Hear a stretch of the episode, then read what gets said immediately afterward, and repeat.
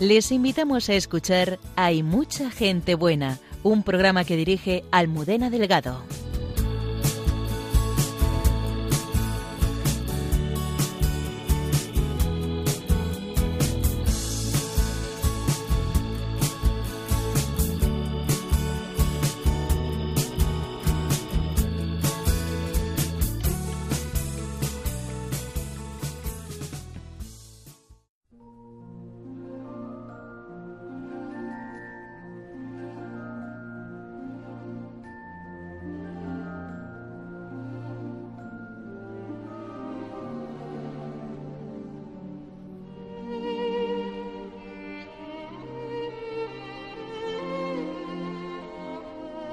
Buenas noches, bienvenidos a nuestro programa. Hace dos meses entrevistábamos a Alonso García de la Puente, un joven psicólogo especializado en cuidados paliativos, que nos contó su bonita historia de encuentro con el Señor y cómo esta fe le ayudaba a enfrentar cada día a la muerte. Hoy hemos querido entrevistarle de nuevo para que nos ayude con su experiencia de llenar de vida los últimos días de los enfermos oncológicos, a vivir el dolor y el sufrimiento en el que esta pandemia nos tiene inmersos. Nuestro segundo protagonista de esta noche se llama Chicho Durán. Él vivió en muy poco espacio de tiempo la muerte de su único hijo, Santiago, y de su esposa, Montaña. Él nunca ha perdido la esperanza y es lo que nos quiere transmitir en una entrevista en la que vamos a recorrer una vida marcada por la fe, han sido muchas las eh, pestes, enfermedades que han asolado el mundo a lo largo de la historia. Conoceremos de la mano del padre Alberto Rollo en Santos de Andar por Casa cómo los santos han respondido a estas eh, situaciones. Ahora mismo estamos en una sintonía que nos hace a todos más hermanos, que nos hace estar cerca de nuestras raíces y dejar nuestra autosuficiencia a un lado nos unimos al Padre Miguel Márquez en Dios nos hace guiños para hacer oración con la palabra de Dios y textos de Edith Stein. La hermana Carmen y José Manuel en Entre tú y yo dialogan esta noche sobre cómo tenemos que servir a los demás y no servirnos de los demás, escuchando cómo el Papa Francisco nos hace sentir todo lo que hay en nuestra vida como una riqueza para compartir. Me acompañan también Lola Redondo, en las redes sociales y Antonio Escribano en el control de sonido. Muchas gracias a todos nuestros oyentes por seguirnos eh, cada semana y recordaros que podéis descargar los podcasts de nuestro programa en la página web de Radio María. Comenzamos.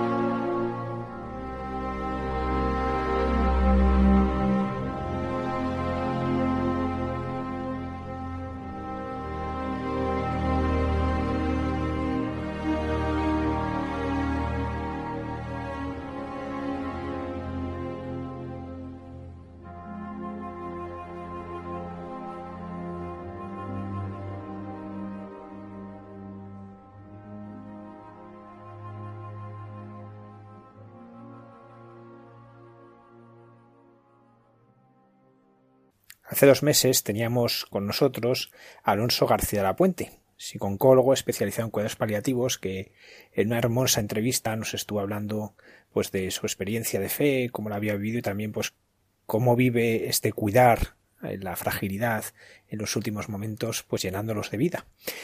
Y hemos querido esta noche también invitarle. Buenas noches, Alonso.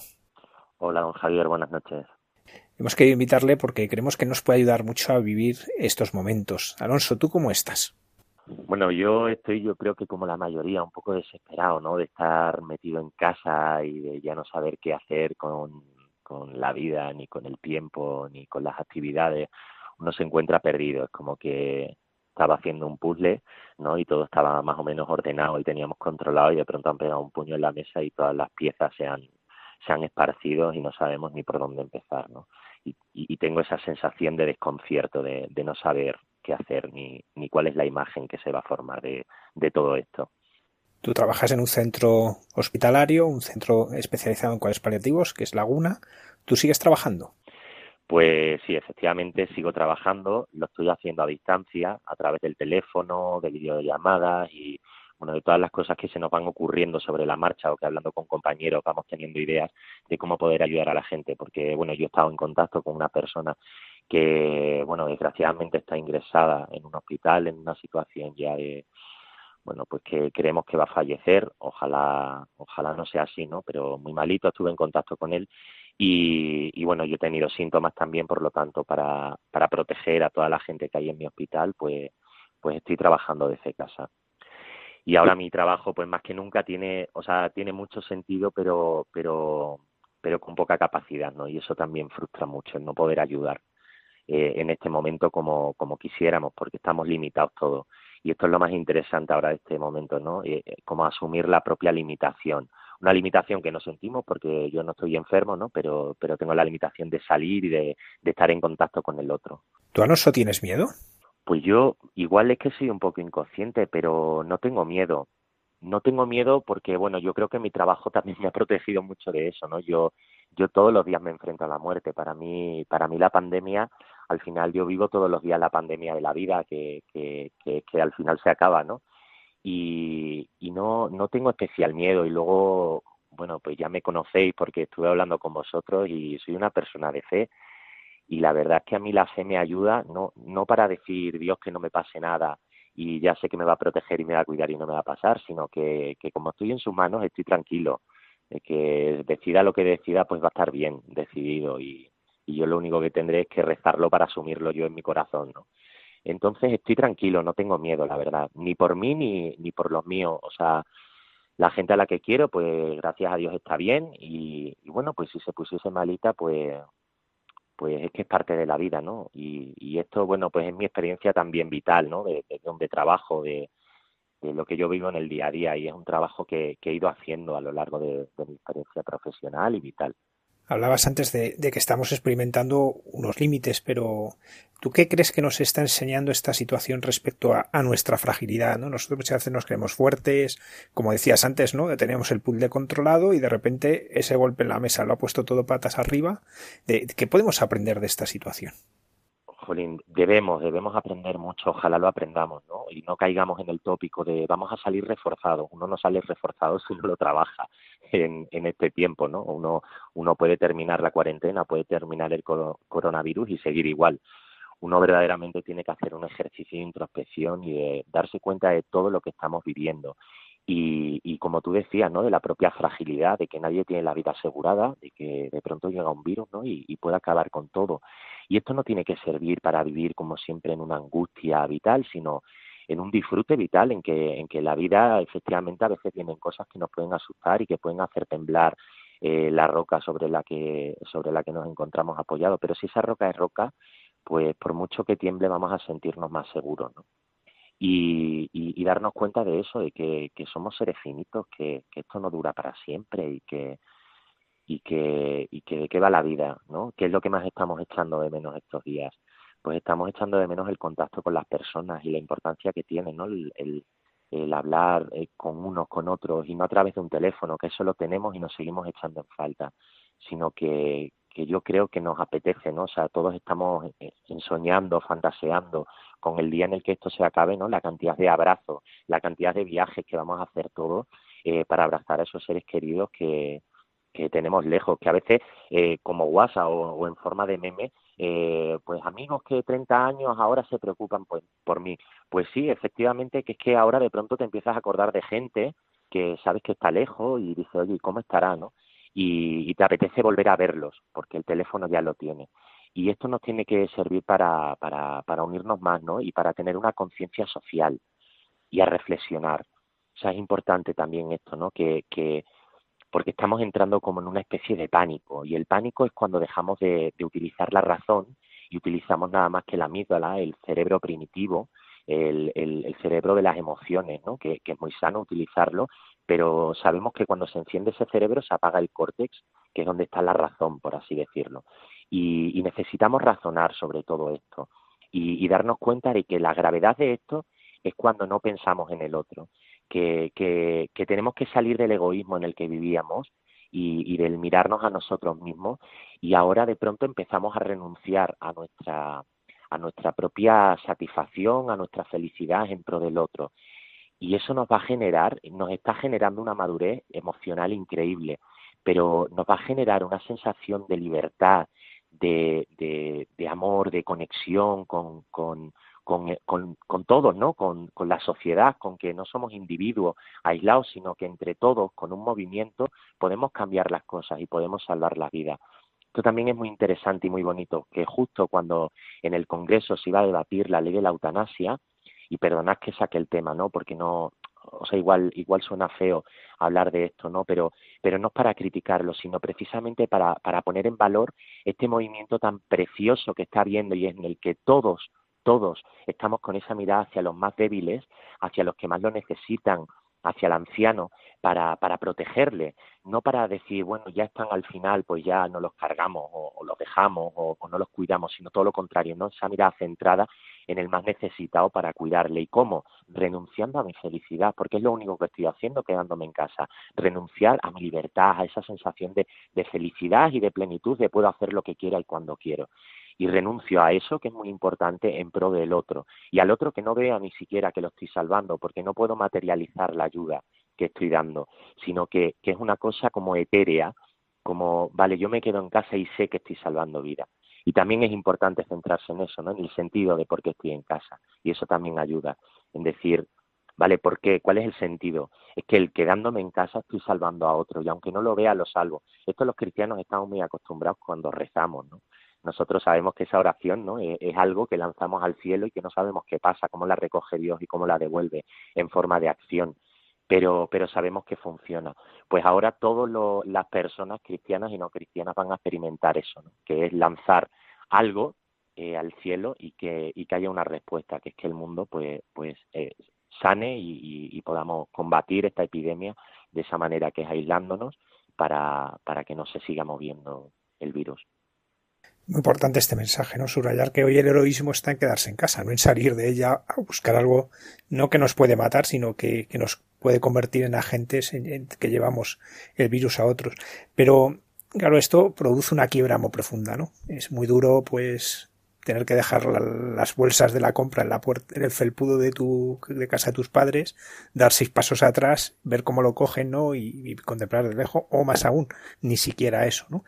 Entonces, ¿cómo podemos ayudar desde este aislamiento, ¿no? Desde este quedarnos cada uno en nuestra casa a las personas que son más vulnerables, que viven solas, o que son un matrimonio, que son los abuelos, o incluso el otro lado, personas que porque están infectadas o están en cuarentena porque lo pudiesen estar, no pueden estar con sus hijos, ¿no? Y están en la misma casa, pero con, en una habitación cerrados. ¿Cómo cada uno desde este aislamiento podemos ayudar a los otros? ¿De qué, qué maneras podríamos ayudar? ¿Cuáles se te ocurren a ti, Alonso? Bueno, está habiendo muchísimas iniciativas. Eh, yo, yo ya estoy apuntado en el Colegio Oficial de Psicólogos para dar soporte a, personas a través del teléfono. He puesto unos horarios, bueno, esto es para profesionales, ¿no? Pero pero hay muchísimas iniciativas que se han puesto en marcha de escribir cartas a personas que están ingresadas, teléfonos para llamar a personas ancianas que están solas en su casa. Eh, hay, que, hay que informarse. Ahora tenemos mucho tiempo para estar en Internet, meterse en Internet, buscar las asociaciones vecinales que hay por barrios y dar tiempo un poco a eso, ¿no? Porque hay muchas iniciativas eh, para, para hablar con el otro, para que el otro no se sienta solo, para compartir nuestra angustia, que en eso nos damos cuenta que todos nos parecemos un poco, porque todos estamos pasando por lo mismo, ¿no? Y nos une mucho el, el, el, sentirnos igual al otro. Y, y buscar esas iniciativas y llamar, y luego sin ir lejos, o sea, la propia vecindad, todos tenemos, casi todos tenemos vecinos, ¿no? Y, y saber en qué situación están tus vecinos y a lo mejor puedes ir a hablar con ellos con pues, se nos puede ocurrir de todo y eh, mi madre por ejemplo lo que hace es que efectivamente le lleva la compra a mis abuelos se la deja en la puerta y se queda en el descansillo de más abajo y habla un rato con ellos en, en la distancia no y después de haberle limpiado todos los productos y tal, ella se baja al descansillo de más abajo y habla con ellos un rato y se dicen lo que les apetecería abrazarse y darles un beso, que no pueden, ¿no? Pero se lo dicen y están ahí.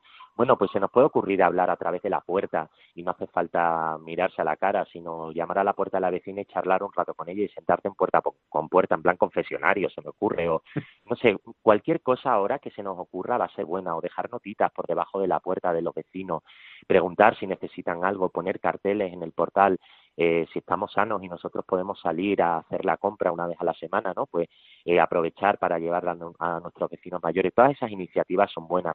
Lo que decían de salir a aplaudir, hacer caceroladas no, porque ya nos pasamos el año enfadados y ahora estamos todos muy crispados. Pero aplaudir sí, a sentirnos unidos, a cantar, a, a celebrar, ¿no? Y, y eso es bueno y genera un poco de catarsis, ¿no? Y de, y de sacar esa esa sensación de, que la energía nos desborda porque estamos muy parados, metidos en nuestras casas. Tú, Alonso, como nos decías, pues te ves las, las caras con la muerte pues muchos días, ¿no? Tú acompañas a personas en, sus últimos momentos, llenándolos de vida. Y una de las cosas más terribles de este, de este virus es que las personas están hospitalizadas y cuando se les hospitaliza normalmente están en aislamiento. No pueden estar con nadie, apenas ven al médico y, y al personal de enfermería. Incluso muchas mueren solas, ¿no? Sin la cercanía de sus familiares. Y además es que estos familiares luego no van a poder hacer ni el velatorio, ni eh, el rito del entierro tiene que ser muy breve, a veces no pueden estar los familiares presentes. Eh, ¿Cómo nos podemos acercar ahora a estas personas? Claro, todos sabemos hacer un duelo, todos sabemos ir a un velatorio, balbucir unas palabras torpes, acompañar en el funeral, ¿no? Pero ahora resulta que de repente todo eso nos vemos privados. ¿Cómo nos podemos acercar a personas que han perdido a, a familiares suyos, a personas que quieren, eh, que han fallecido por el coronavirus o por otras cosas, porque ahora mismo muchos que fallecen por otras cosas pasa lo mismo, por, el aislamiento que hay, no, no es posible, ¿no? ¿Cómo podemos acercarnos a ellas? ¿Cómo podemos llevarles una palabra de aliento y cómo podemos unirnos a su sufrimiento, ¿no? Porque el problema de, de escuchar estadísticas es que al final se nos olvidan que hay rostros concretos. Bueno, yo, yo decir que me consta que, que todos los cristianos, para aquellos que también estén escuchando y que, y que no lo sean, decirles que, que, todos estamos rezando por ellos.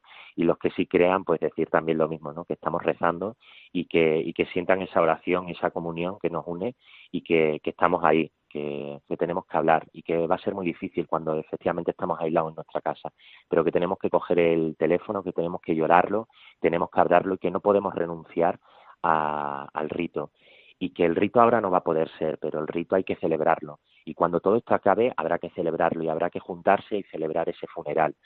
Porque esto lo vemos, ¿no? En, siento poner quizás este ejemplo que, que es duro, ¿no? Pero, eh, pero es muy mediático y todo el mundo lo conoce. El caso de Marta del Castillo, ¿no? Una familia que durante años y años y años sigue luchando por encontrar el cuerpo de su hija, ¿no? Porque necesita, necesita esa despedida porque lo necesitamos, porque somos así, necesitamos esa despedida y ese rito y ese cuerpo. Pues, pues, pues pasa ahora lo mismo con, con estas familias, ¿no? Que se enfrentan a que no se pueden despedir, que no pueden tocar, besar, eh, estar por última vez. Y, y, eso habrá que hacerlo. Ahora no es el momento, obviamente, porque no se puede eh, por el estado de alarma, pero, pero habrá que hacerlo más adelante. Y mientras llega ese momento, hablar, hablar con los amigos, apoyarse en los amigos, no sentirse que uno es pesado, sino hablarlo, hablarlo, ponerle palabras, porque lo que no hablamos lo actuamos. Y, la actuación, como lo actúa el cuerpo, no, nunca es bueno, ¿no? No, no actúa bien el cuerpo porque está, porque enferma. Entonces hay que hablarlo, hay que ponerle lágrimas a todo ese sentimiento, hay que ponerle palabras a todos esos sentimientos que están surgiendo ahora. Y parece que para defendernos del virus, pues hay que tomar una distancia física, es así. Y esto a veces no sé, parece que el otro es una amenaza cuando no es así, ¿no? ¿Cómo podemos vivir este aislamiento, este tener que necesitar la distancia física no de otros, sin que esto nos aísle en nuestro egoísmo, en nuestros miedos, en nuestras ansiedades, ¿no? ¿Cómo no vivirlo sin que sea meternos en nosotros mismos y olvidarnos de los demás? Claro, no, pero si esto va a surgir ahora es cuando vamos a reflexionar sobre esa necesidad que tenemos de, estar con el otro y de que a veces no podemos estar. Pues los cristianos estamos muy acostumbrados a, educarnos en esto, ¿no? con el tema de la castidad, que al final es lo corpóreo, ¿no? Y bueno, con al final con el que hace dieta también está acostumbrado a esto, a renunciar a comer lo que le apetece. Y todos nos hemos educado en cierta medida a renunciar a algo que nos apetece pero nos apetece y, no nos vamos a convertir en más egoístas, todo lo contrario, la gente con lo que fantasea es salir y abrazarse. Y este virus lo que nos está haciendo reflexionar sobre eso, sobre la necesidad que tenemos que estar, de estar con el otro. Y yo creo que vamos a vencer el egoísmo, es todo lo contrario. Este confinamiento nos está llevando a, hacer un movimiento en contra. Pues los humanos somos así de básicos, que no, nos digan que no hagamos algo y lo hacemos. Y entonces antes nos estaban diciendo que no fuésemos libres eh, porque hacíamos de todo, ¿no? Y ahora nos damos cuenta que la libertad es elegir, no, no tener, ¿no? yo creo que lo comentaba la otra vez que hablábamos, que la libertad no consiste en tener todas las opciones delante de ti, sino en ejercer esa, esa libertad y decidir, ¿no? Y yo ahora he decidido quedarme en casa y, y soy libre, o sea, no, no, no he perdido libertades porque el gobierno me haya dicho quédate en casa, porque yo también decido quedarme en casa. Y esa es una, eso es un ejercicio de la libertad y la gente va, va a decidir abrazarse y va a decidir cuidar al otro. Y, pero, pero si hace ese ejercicio ¿no? de introspección y darse cuenta de todo esto, como decía, el virus por sí mismo eh, o este confinamiento no va a cambiar nada en la sociedad si nosotros no queremos que cambie.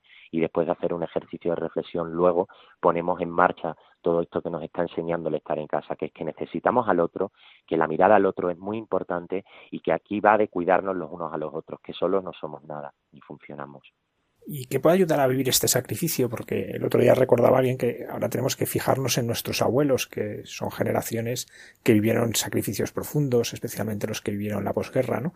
Pero es verdad que las nuevas generaciones de sacrificio entienden poquito, no han tenido que verse sometidos a privaciones ninguna. Eh, ¿Cómo les podemos ayudar especialmente o cómo nos puede ayudar a vivir este sacrificio, esta conciencia de ahora toca sacrificarse? Pues a tolerar el sufrimiento, que esta es la faena, ¿no? Que es que nuestros padres nos han protegido tanto, no nos han dejado sufrir nunca, no quieren que suframos y ahora nos toca sufrir y nos toca sufrir sí o sí, no nos queda otra, ¿no? Y, y esto es lo que tenemos que aprender, que no pasa nada, que hay momentos que se sufre y que hay que pasarlos. O sea, no se trata de rellenar el día de tareas ni victorias para que todo esté bien y yo me sienta bien. ¿no? Pero si es que son días también para sentirse angustiado, deprimido, y no pasa nada, es convivir con la angustia, con la depresión y darse cuenta de que, de que necesitas al otro. Y entonces nos llamamos y nos descargamos y nos peleamos un poco y nos pedimos perdón, ¿no? Pero necesitamos del otro, solo no podemos estar. Y el que esté solo en casa también se tendrá que pelear por teléfono y tendrá que querer por teléfono. Y ahora como no tenemos el cuerpo, tenemos la voz y, con la voz se pueden dar besos, se pueden dar caricias, ¿no? Y se puede acompañar con la voz y se puede ser severo con la voz también, reñir. Por eso ahora más que nunca también tenemos que estar pendientes de esos detalles, de cómo hablamos al otro y de cómo llegamos al otro y de qué es lo que necesita el otro, porque como no lo estamos viendo tenemos que estar más pendientes. Alonso, ¿y las personas que en estos momentos se sienten abandonadas de Dios, tú qué les dirías? Pues que qué pena, que no sientan nunca eso que Dios está y que Dios no es el que manda las pandemias, ni tampoco el que las quita, así que Dios no, Dios no está para eso y además sería un absurdo que estuviese para eso, Dios está a nuestro lado, ¿no? Y ahora más que nunca es el mayor confidente y compañero que podemos encontrar en nuestra habitación, ¿no? Pues con un cuadro, con una cruz que tengamos, ¿no? Con una imagen y, y poder hablar con él y contarle, ¿no? Y, y, y, a mí me ayuda mucho ir al Evangelio y acordarme, ¿no? de, de de cómo él lo pasó y de cómo los apóstoles lo pasaban. al final es un libro de, aprendizaje, de, de aventuras, ¿no? en la que te cuenta las aventuras de, de una serie de personas y, y, de las que puedes aprender mucho, ¿no? Y, y, bueno, pues Dios está aquí, Dios está en el medio de todos nosotros y, no está mandando desgracias ni, ni, ay, ¿por qué no me salvas a mí y al lado no? Y a los buenos sí, y a los malos no. No, Dios está cuidándonos y, está acompañándonos en todo esto. Yo al menos lo siento así, ¿no? y con más deseo de nunca de confesarme, o sea, me parece para mí es horrible no poder confesarme y no poder comulgar y veo la misa a través de internet y ahora por ejemplo pues pues hago algo que no hacía nunca que es ver la misa todos los días con mi novia la pone ella en su ordenador en su casa yo en el mío en mi casa nos llamamos por videoconferencia y vemos la, la misa juntos y rezamos el rosario juntos y y pedimos por todos, ¿no? Y, y, a mí me consuela saber que Dios está en medio de todo esto, ¿no? Que nos está cuidando. Pero cuidarnos es salvarnos la vida no es caer en si me salvas eres bueno, eres un Dios bueno y si me muero eres un Dios malo, no, no, es eso, ¿no? Dios, Dios está y, y está y ya está, si, si solo sirve eso, ¿no? Que esté y, ya nos dio su promesa de que está y, está pues en la Eucaristía, está en la oración, está en, las conversaciones con mis amigos y, y en mi casa y en mis ratos que me aíslo y me voy con él y le digo, Señor, tal, estoy desesperado, ayúdame, tú cómo lo hacías y él te ilumina en el corazón y te da esa paz que necesitas. Hablabas precisamente de, cómo vives el rosario, la misa con tu novia, cada uno desde su casa a distancia. Eh, ¿Estas situaciones se están uniendo más? Paradójicamente, cuando no podéis estar juntos, el vivir esto en la fe os ayuda. Hombre, por supuesto, claro. O sea, rezar juntos siempre, siempre ayuda y todos lo sabemos. Lo que pasa que, que con el día a día nos dejamos llevar y aunque sabes que algo te hace bien, es en plan como el brócoli. Sabes que comer verdura es bueno, ¿no? Pero nunca encuentras el momento de comer verdura, pues esto es lo mismo. Y ahora, como hay momentos, ¿no? Pues disfrutamos de que de que sí lo podemos hacer y podemos rezar juntos y estar juntos y hablar muchísimo más, ¿no? Y ahora nosotros que nos estamos preparando para, si Dios quiere, el 4 de julio casarnos, pues nos está ayudando a hablar muchísimo, muchísimo, porque pasamos muchas horas al teléfono hablando y mientras de otra manera también estamos con amigos o en un bar o entretenidos con otras cosas, ahora hay muchos momentos de yo ya no sé qué más contarte, ni de qué más hablar, ni, si no me ha pasado nada en el día, ¿no? Y, y el no me ha pasado nada, pues te da oportunidad a hablar de otras cosas y a conocerse mucho más profundamente y a, y a debatir sobre, sobre muchos problemas y, y, luego eso, unirnos mucho en, en la oración y a darnos cuenta que eso es lo que más nos une en el día, ¿no? El empezar el día a primera hora y, tener la misa juntos y ya eso te cambia el día, lo ves de otra manera y el terminar el día con un rosario pues pidiendo por toda la gente y nos hace estar unidos a los dos pero también como la sensación de que estás cuidando de, los enfermos, de la familia, porque les estás mandando a la Virgen, a ellos, ¿sabes? Y, y eso también pues, pues te ayuda a unirte a ti con tu pareja y con el resto del mundo y a sentirte muy unido en eso de la comunión de los santos, ¿no? Esa sensación es muy placentera para el cristiano, saber que estamos todos a la vez rezando en todas partes del mundo, que si cierro los ojos y pienso en un lugar del mapa, seguro que hay una persona, ¿no? De rodillas rezando y acordándose de mí y yo de esa persona y eso, eso alivia mucho. Sí, Alonso, parece que, que, incluso la Semana Santa la vamos a tener que vivir recluidos, ¿no? Entonces, eh, ¿tú cómo, a ti qué te ayuda, por ejemplo, cuando te pones la misa, cuando escuchas eh, a través de alguno de los medios, a ti qué te ayuda a concentrarte? Porque hay gente que dice, sí, yo es que no me consigo concentrar, yo pongo la misa en la tele y me distraigo, ¿a ti qué te ayuda a centrarte y a, y ponerte la oración? A mí me ayuda, yo me preparo un altarcito y me pongo el, eh, me pongo una Biblia que tengo, me pongo una imagen del Sagrado Corazón que tengo, eh, una, una cruz y pongo el ordenador justo delante de la ventana para que las vistas sean, bueno, pues yo tengo enfrente un parque y veo verdecito así que no me entretenga mucho. Y eso sí, sentarme no tarde, me cojo una silla y, y, me siento como si estuviese en la iglesia y me pongo de rodillas y me levanto. No la veo de cualquier manera, ni tirado ni nada porque entonces sí me entretendría. Y el, el móvil, bueno, como lo tengo con mi novia, pues está ahí al lado del ordenador y tampoco nadie me molesta. Y ya está, es media hora lo que dura la misa. Claro, como no va nadie a comulgar, pues son súper rápidas las misas ahora por internet. Entonces, nada, si yo yo que tengo déficit de atención aguanto la misa entera sin distraerme, o sea que si yo puedo cualquiera puede. No no no hay problema, es eso, ponerlo un poco bonito, ¿sabes? Ponerte una velita, poner una imagen que tengas, ponerte una crucecita, montarte tu pequeño altar, que también mola, ¿no? Un poco preparar. Es como que tú preparas un poco también el altar sobre el que están celebrando la misa, ¿no? Como que lo haces extensible y dices, bueno, Señor, te lo voy a poner bonito. Y hacer las comuniones espirituales, pues mejor que nunca, ¿no? Y sentirme ahí eh, ¿no? Imaginar pues que, que esto nos cuesta mucho, ¿no? A veces imaginar pues que el pan es el cuerpo vivo, que es el Señor vivo, que no es pan, que es el Señor vivo ahí, ¿no? Y, y ahora más que nunca, pues meditar sobre eso, sobre lo vivo que está y que da igual que sea el pan, que sea una pantalla o que yo esté, que eso trasciende al mundo, ¿no? Y que no hace falta que esté en la iglesia, sino que, que, me está llegando, que, que, Dios está conmigo también y que viene en espíritu a mí, que no necesito estos días comulgarlo porque traspasa muros y traspasa todo, ¿no? Sí, esto es a veces lo que se olvida, ¿no? Que una vez que los medios más ordinarios los hemos pedido, darnos cuenta del poder de los extraordinarios, como el Señor rompe esas barreras, como dices tú, ¿no? Rompe paredes, rompe puertas para llegar a nuestra vida. Nos quedan todavía por delante al menos dos semanas de confinamiento, ¿no? Y ¿qué, qué herramientas nos pueden ayudar a vivirlo cada día, ¿no? Porque un peligro es eso, que si vamos la cuenta atrás y luego resulta que se vuelve a ampliar, como puede suceder, no lo sabemos, eh, ¿qué cosas nos pueden ayudar a vivirlo cada día, especialmente en el ámbito de la fe?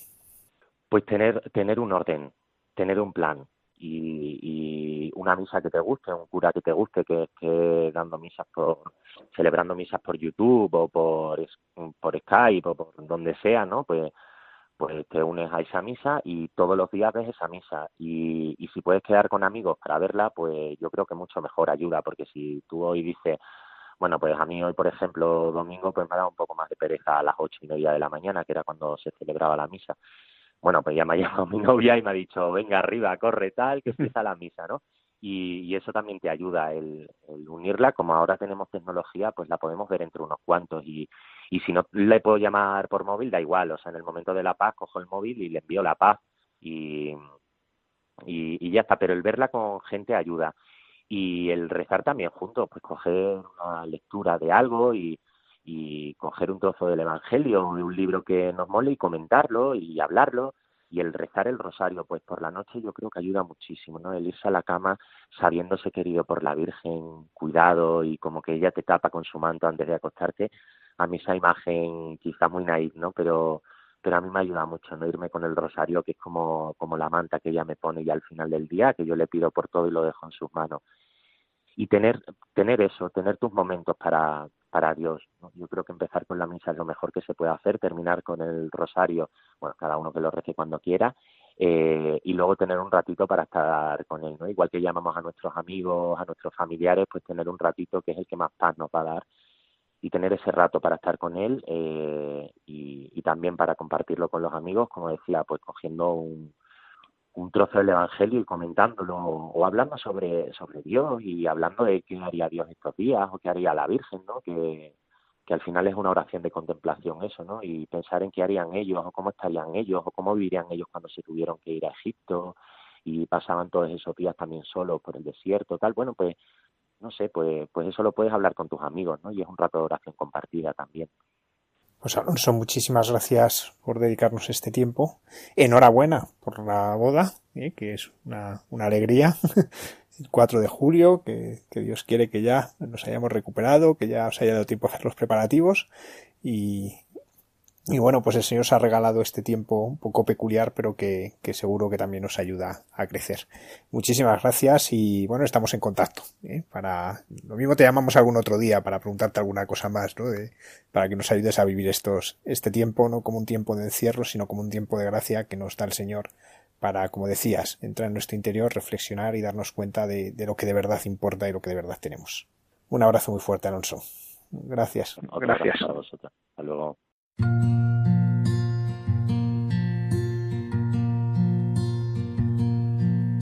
No, no quiero sentir que he perdido mi tiempo en verme sufrir.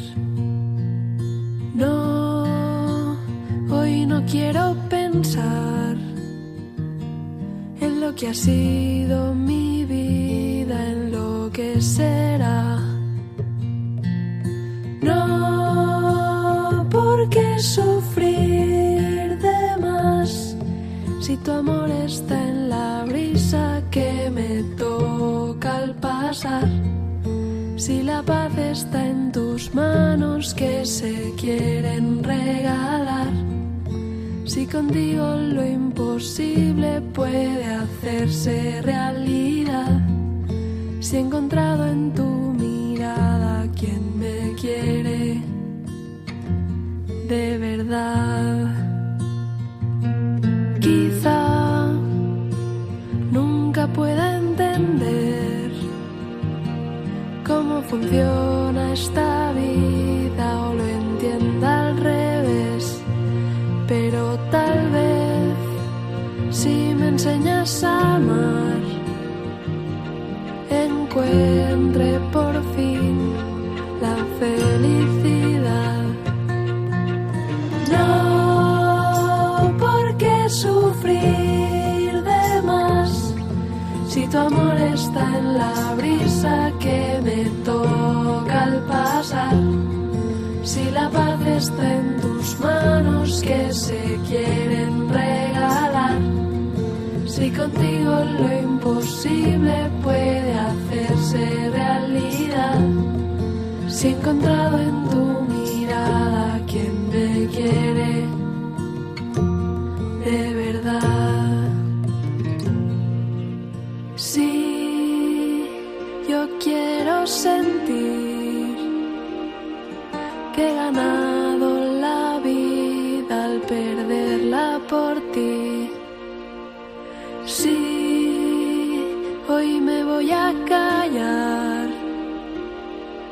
Solo quiero mirarte y volver a soñar. No, porque sufrir de más si tu amor está en la brisa que me toca al pasar. Si la paz está en tus manos que se quieren regalar. Si contigo lo imposible puede Si he encontrado en tu mirada quien me quiere de verdad. Tenemos esta noche con nosotros a Chicho Durán, viudo de montaña y padre del sacerdote Santiago Durán, que falleció hace ahora ocho años. Es militar en la reserva y está muy implicado en distintas tareas evangelizadoras. Y queremos dialogar en esta noche, pues él que ha vivido la pérdida de su esposa, de su hijo, pues cómo se vive la esperanza. Chicho, buenas noches. Hola, buenas noches. Bueno, quería también aclararte que falleció Santilla hace eh, 12 años, ¿eh? Hay 12 años, es que he dicho 8 años, no, 8 años fue los que estuvo de los que vivió el ministerio, efectivamente. ¿Qué es para ti la fe, Chicho? Bueno, eh, la fe es, claro, es que hay que ver la forma en que nosotros fuimos educados también de pequeños, ¿no? Entonces la fe era la, que, la respuesta al catecismo de pequeño porque no había como ahora, que se recuerda muchas veces a los jóvenes, la suerte que tienen de que tienen catequesis, tienen preparación para la comunión, tienen preparación para la confirmación, tienen catequesis luego siguiendo en las parroquias. Entonces no, entonces la maestra de escuela era la que nos metía el catecismo a base de coscorrones, aprendiendo de memoria, para poder ir a hacer la primera comunión. Entonces, la fe la vives posteriormente. Para mí la fe ahora, pues la fe es el que crees en algo, sobre todo que va muy unida a la esperanza. Una fe sin esperanza no la entiendo yo, vamos. En algo que tiene que haber algo o alguien que te ayude a, vivir esta. Y entonces la fe unida a la esperanza, para mí, te da la felicidad de, vivir la vida. ¿eh? Vamos mirando un poco en tu vida, porque tú eh, como militar estuviste en la lucha contra el terrorismo. ¿No? Eh, tú en esos momentos eh, bueno, de tensión, de dificultad, de que vivías tantas cosas, muchas de las cuales no puedes contar, eh, ¿cómo te ayudaba la fe a ti en aquel momento? Bueno, el, la verdad que mucho, porque entonces ya cuando viví lo, la época del terrorismo ya estaba casado. ¿eh? Entonces, porque antes de casarme yo tenía una vida bastante ligera, de, de, muy de, yo estaba en Vitoria entonces ya destinado, estaba era muy de cuadrilla, de tipo más de, de poteo con gente maravillosa, casi todos civiles. ¿eh? No, no, yo decía los militares para el cuartel y los civiles para la juerga. ¿no? Y entonces tenía una pandemia muy buena de chicos y chicas y estaba pues todos los días. Y de casualidad un día en Bilbao, que íbamos, íbamos a ligar previamente con una, pues apareció Montaña en una cafetería donde estábamos, que venía ahí que le la cabeza y, y, la conocí y me impactó, así, así de claro. Y entonces pues, me fui a con ella allá y aquella misma noche ya la acompañé hasta su casa, allí en Bilbao, y ya a partir de aquel momento le, no había estos medios, estos móviles, estas cosas que hay ahora, claro, por supuesto. Claro pues le había dado mi teléfono, ella me dio con mucha precaución porque luego me confesó que nunca había pasado más bien en su vida que cruzar el parque de, de, de Bilbao conmigo hasta su casa. ¿no?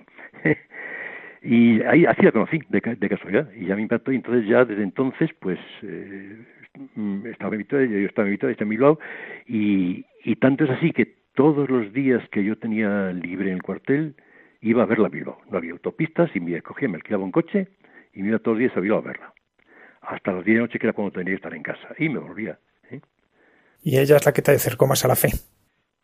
Pues sí, Sí, porque, bueno, yo estuve una época de, eh, de, noviazgo en que, bueno, seguimos nuestra fuera, yo iba a verla, tal, nos íbamos a, eso, pero, y entonces ya ella siempre decía, uy, ¿cuándo gastamos? Yo decía, pues en, en julio, en verano, tranquila. Y un día, estando, entrando en Miló, precisamente, me, pasando por ante los jesuitas, me dice, oye, ¿no te importa entrar aquí en la iglesia? No, no, que a importarme nada en absoluto. Ah, porque yo le decía, bueno, sí, pero que no por lo civil y tal. Y dice, pasando por ante la iglesia de los jesuitas, ahí en Bilbao, ¿te importa entrar en la iglesia? Y yo, que va a importarme en absoluto. ¿eh? Y entonces me dice, oye, ¿por no te confiesas? así de pronto. Y había un sacerdote confesando y dice, chico, es que me va así de pronto, hombre, que sí, pues tal, pues mira, si vamos a casarnos y tal. Y entonces, y, y, me confesé, entonces me confesé y en los jesuitas me miró. Y a partir de entonces ya pues fue una cosa ya más hacia el matrimonio, ¿sabes? Ya fue eh, después de cuatro años de noviazgo, pues ya ahí vi que no, no tenía solución ya y ya me dediqué exclusivamente a ella y, y, y, muy bien. ¿Sobre qué quisisteis construir vuestro matrimonio? ¿Cuáles eran las premisas que en ese momento veíais como esenciales para construir vuestra vida matrimonial y familiar? Bueno, nuestra vida era por vivir los dos eh, juntos y, hacer, y, crear una familia, indudablemente. Eso era, era fundamental para nosotros. Tan es así que Santi tardó en venir. Eh, tan, eh, yo me casé en el 73 y Santi nació en el 75. O sea que tardó en venir Santi y estábamos preocupados los dos y qué pasa, no, a ver si no vamos a tener hijos. Yo era mayor que montaña, claro, por supuesto, bastante mayor que montaña. Y entonces nos hicimos todo, pruebas de fertilidad y cosas de esas. Y luego un buen día apareció por ahí Santi. Y ya fue lo que nos, nos, dejó totalmente dedicar nuestra vida a la familia. Eso es claro. ¿Cómo, ¿Cómo iba creciendo vuestra fe, especialmente con la llegada de Santi? ¿Cómo experimentaste, qué salto experimentaste tú al ser padre en relación a la fe? Bueno, es que, claro, ves las cosas de otra forma distinta totalmente. Entonces, él eh, quieres dar lo mejor, ya vas a, con el más. Además, fue justamente cuando empezó la época del, en que yo me metí en lo del terrorismo, claro. ¿eh? Entonces, no podías estar en aquello sin fe y me iba a una guardería y estaban muy preocupados y porque que pasara algo. Algunas nos han llamado a casa por teléfono y pero bueno pero esa es una cosa para, mí era secundario. Para mí lo fundamental era que Montaña fuera feliz con Santi y, y, que tener una familia. Y si no, no podíamos tener más hijos bueno pues tenemos uno solo pues uno solo. Y así fue ¿eh? Bueno, luego Santi va creciendo y un día pues manifiesta sus inquietudes vocacionales. ¿Cómo lo vivisteis Montañeto? Eso fue casi un poco, no digo forzado, vamos a ver. Santi es un chico desde siempre muy deportista, muy estaba siempre haciendo deporte de lo que fuera, ¿eh? desde pequeño. Sí. Entonces nosotros le decimos, oye, ¿por no, no viajas algo, no conoces mundo? Porque hay aquí su bandilla de amigos que, que siguen teniendo, viviendo por aquí. Dice, no, no viajas algo porque conoces el mundo. ¿no? Y aprovechando que era la jornada de la juventud en Chestokova, ¿eh? entonces yo estaba en el cuartel destinado ya en Madrid, en el cuartel del ejército, y tenía, estaba de soldado allí un seminarista de, o un, futuro seminarista que era Borja Fernando Sancho, en que tenía de soldado.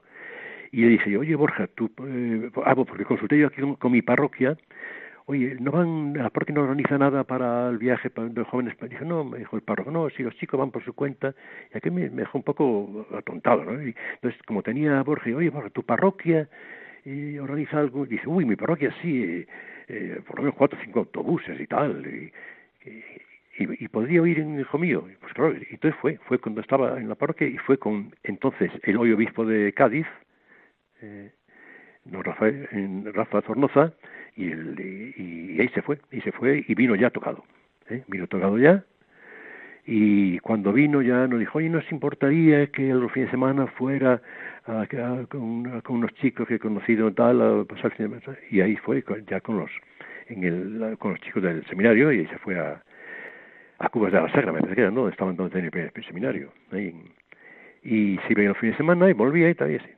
Y muy bien, nosotros lo vimos muy bien. Nosotros lo único que le dijimos es, ya nos dijo un día, bueno, oye, mira, yo quería ir a la seminaria, pues me parece muy bien. Lo único que te pedimos es que hagas la selectividad entonces. Por si falla, pues mira, por lo tienes algo.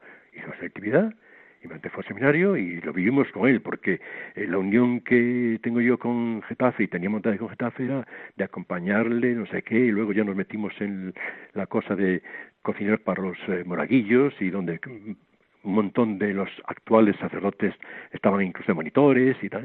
¿eh? Y no, perfectamente, no, no pusimos ninguna pega en absoluto, vamos. Santi, como dices, era súper deportista. Yo que compartía el, compartía el, mismo pasillo con él. Una de mis imágenes es Santi saliendo por la puerta en pantalón de deporte para bajar a, jugar a algo, no lo que fuese, ¿no? Eso lo que fuese. Y... además, se, daban bien, porque le jugaba. Bueno, yo que, aquí tenía organizado en Tres Cantos una liga con el Ayuntamiento de Fútbol Sala que tenía así como 600 jugadores, vamos, hicimos equipos, él estaba en los equipos, luego se pasaba también a baloncesto, luego siempre, y con los amigos siempre, las fotografías que tiene aquí, Eugenio por aquí por canto, nunca estaba quieto, eso desde luego. Tengo lo que fuera, baloncesto, hockey, patines, lo que fuera. Sí, sí, y todo se daba bien además. Y sin embargo, pues eh, a los poquitos años de ordenarse despunta un cáncer.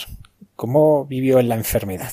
¿Y cómo la vivisteis vosotros? Bueno, él estuvo de misión en Honduras y a la vuelta justo venía con mala cara y no tuve esperar y le dije ¿qué, qué mala cara traes? Bueno, es que claro, es que el clima allí es muy pesado y tal.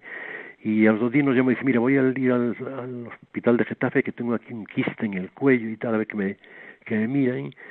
Y le acompañamos y él, nada, a los dos días eh, nos, él fue a buscar los resultados y nos llama y ya nos dice que, que era un cáncer un cáncer de células pequeñas que se llama microcítico de pulmón, que luego nos enteramos que, que es demostrar necesidad, vamos, y que se va pasar directamente a células al cerebro.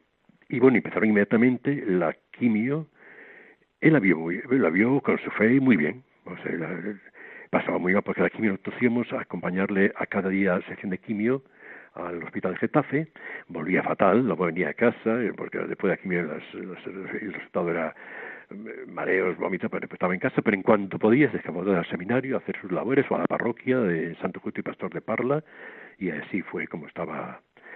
¿eh?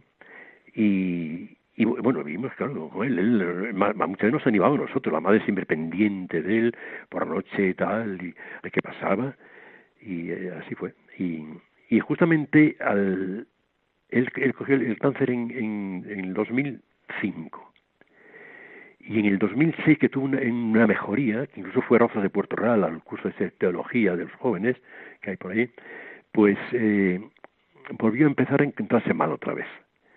Y ya vino para casa, nada, no, él no nos decía mucho tampoco, ¿eh? Él era un santero muy caído con nosotros, ¿eh? Sí. y estando en casa, un, perdón, ¿te, te, he interrumpido? No, no, no, dime, dime, sí. Ahí estando en casa, un día la madre se encuentra mal y dice, bueno, oye, me encuentro mal, bueno, sí, me duele el pecho, bueno, pues, y Santi y yo la acompañamos a, la, una, una clínica Moncloa, que era, y allí le hicieron unas pruebas y le dijeron que se quedaba ya ingresada porque tenía el cáncer mismo que tenía Santi. ¿Eh? Este fue en 2005, montaña en 2006, al año siguiente.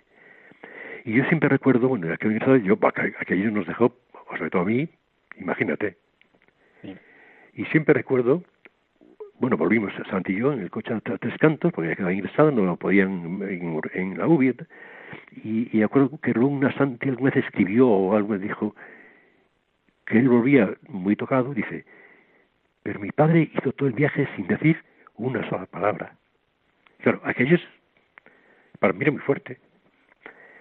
Bueno, entonces empezaron ya eh, el, mismo, el mismo cáncer, pues a ver cómo lo organizamos. Menos mal que, bueno, menos mal, Santi tenía las sesiones en Getafe de quimioterapia y luego radioterapia en el Ramón y Cajal, y Montaña las tenía siempre en la clínica, pero los fines de semana. Ella quedaba ingresada el fin de semana, viernes, sábado y domingo, y daba sesiones. Y Santi era durante la semana, entonces yo estaba llevando, vamos, iba y Montaña mientras, mientras pudo, claro, por supuesto, acompañar a Santi a Getafe de las sesiones, volver a casa con él, luego el fin de semana ingresar a Montaña en la clínica Moncloa para la sesión de quimio y radio, volver a casa y así, así cuatro años. ¿eh? ¿Y en esos momentos qué es lo que te sostiene? Yo creo un poco la, esperanza. ¿eh? porque Santi se animaba mucho también, ¿verdad? Y bueno, cuando ya nos enteramos que, bueno, crees que siempre vas, vas a mejorar. Montaña no mejoraba, las, las, sesiones eran durísimas de, de y Montaña también lo tomó con muy bien, ¿eh? Santi Montaña tiene mucha más fuerza que yo, por supuesto, muchísima más, ¿eh? Eh nunca se desanimó, nunca eh, siempre animándonos y Santi, pero claro, Santi fue perdiendo fuerzas, perdiendo fuerzas, nosotros eh, oíamos, él no quería nunca ayuda. O una cosa que le impactó mucho a Santi es que le ayudáramos, por ejemplo, a ir al baño, él no quería en absoluto. ¿no? Pero un día que fue él solo, se cayó y él pudo levantarse, te pidió ayuda, ayuda. Y entonces a partir de ese momento digamos, a la cama, la madre ya a partir de ese momento durmió a los pies de su cama siempre, siempre, por si le pasaba algo por noche, claro y te mantiene, pues te mantiene que, que, el, que el fin de aquello tiene que ser algo mejor, indudablemente. No puede ser, no puede pasar por aquello para que luego no, hay, no haya nada. ¿eh? O sea que es, el, por ello la, la, fe para mí es muy, muy unida a la esperanza. Y tú en ese momento no, no te rebelas en algún momento contra Dios, no te quejas, no le dices que no entiendes nada y que por qué pasa esto. Pues no, la verdad es que no, nunca, nunca, nunca, rebelarme nunca. Es posible que haya tenido en mi vida momentos en que no perdí de fe tampoco, es que no la vives, te, pasas de ella, ¿comprendes? O sea, en tu vida normal, es, sobre todo sobre todo de soltero, paso de la fe y de todo, no, pero perderla nunca, y nunca, nunca, arreglarlo nunca, porque Montaigne me da mucha fuerza a mí, ¿eh? Montaigne me da mucha fuerza, pero mmm, arreglarme nunca. Pues aquello sucede, pues, lo pasa esperas que, o sea, tienes que la cosa siempre de, hombre, a, lo mejor no, los médicos no es lo que dicen y eso, esto puede eh, mejorar, y, pero no. Pero ya cuando nos dijeron en a Santi, en un dijeron, ya nos llamaron, dijeron, vamos a ver, a, toda la, a, y a mí, y dijimos, esto no tiene medio. Esto son, le quedan a Santi dos meses de vida. Así, así, claro, ¿eh? Entonces, para montaña, que sabía que tenía mismo cáncer, yo supongo lo que habrá pensado. A mí nunca me lo ha dicho, ¿no? Y entonces, bueno, pues nada, pues la dedicación total. Fueron los momentos durísimos con Santi en casa. A nosotros eh, nos sostenía mucho también, eh, sobre todo a montaña, la, los compañeros de Santi, que nunca faltaron para decir, eh, la misa en su habitación. Nunca, ¿eh? Nunca. ¿eh? Y en casa incluso, ¿eh? A venía a casa, cuando estaba Santi, que ya no podía ni salir de casa, venía a casa, a celebrar misa, venían los de amigos suyos los que tocaban del, del coro suyo de tocar la guitarra y canciones y tal, eso, eso, eso nos ayudó muchísimo, ¿eh? mucho. ¿Y cómo fue el momento de la muerte de Santi? Yo, yo lo recuerdo perfectamente. Un 22, justamente, además el del de abril. En el, en la, aquí, bueno, eh, llegó un momento en que estaba muy mal un día. Eh, nosotros nos dimos cuenta que Santi ya estaba, estaba muy mal, pues estaba, estaba el, entonces el obispo de, de Calle Rafa Zornoz, estaba en casa, con él también estábamos, y al dar la comunión, Santi ya no pudo tragarla. La, forma al Señor, entonces Rafa se la quitó de la boca y se y comulgó ella. Y se puso muy mal, muy mal, muy mal, ya, entonces llevamos a la ambulancia y aquí enfrente están las Cienos Camilos en, en Tres Cantos, los llevaron ahí por la tarde y a la mañana siguiente a las doce en punto me voy rezando la última salve en rosario. Si era el domingo además que, que hablaba pues de el diálogo del Señor con Pedro ese diálogo de, del amor, ¿no? Y, vosotros experimentasteis ese amor en la muerte de Santi. Sí, sí, claro, claro. Y, bueno, y Montaña, encima, bueno, Montaña es que, es que es excepcional en ese aspecto, porque dando ánimos a todo el mundo. Yo me, yo me acuerdo en, el, cuando ya, bueno, murió, se fue en el tanatorio, Montaña no puede ver a una persona llorar. Le, le reñía, pero tú qué haces llorando, si Santi está en el cielo. Y Santi está donde quería estar. Y, y, ella no soltó una lágrima durante el funeral nunca. Y en casa, igual de la casa, pues sí se rompió un poco, pero vamos, pero animando a mí también. Y Montaña, pues murió al año siguiente. ¿Eh? Lo mismo también le dijeron, estando aquí, bueno, ya esto no tiene remedio, ni aquí, mira, esto vamos a darle paliativos, y dentro de dos meses y vino a casa y en casa también estaba siempre yo siempre yo como duermo poco bueno gracias a Dios duermo poco pues estaba toda la noche con ella en vela porque eh, por ejemplo pedía una poquita agua por ejemplo pedía algo pero vamos no así así era Chicho el tanto Santi como Montaña pues han dejado un legado que era su amor al Señor que, que los dos lo vivieron eh, Santi como sacerdote Montaña pues como esposa y como madre ¿Cómo tú lo sigues viendo en el en la en la huella que han dejado en los demás. Bueno, eh, yo, yo soy yo soy mucho más débil que ellos, ¿eh? Entonces yo he tenido mis altos y mis bajos también, o sea, no, no, no ha sido, eh, a veces sí, lo, vivo porque están tíos viviendo día a día y en montaña también, pero pero luego también a veces me abandono un poco, lo reconozco, o sea que tampoco pero ahora he vuelto otra vez un poco a, más a la fe, más, más, más que a la fe, a vivirla, ¿no? Porque me doy cuenta que efectivamente sin el Señor y si no se puede hacer nada.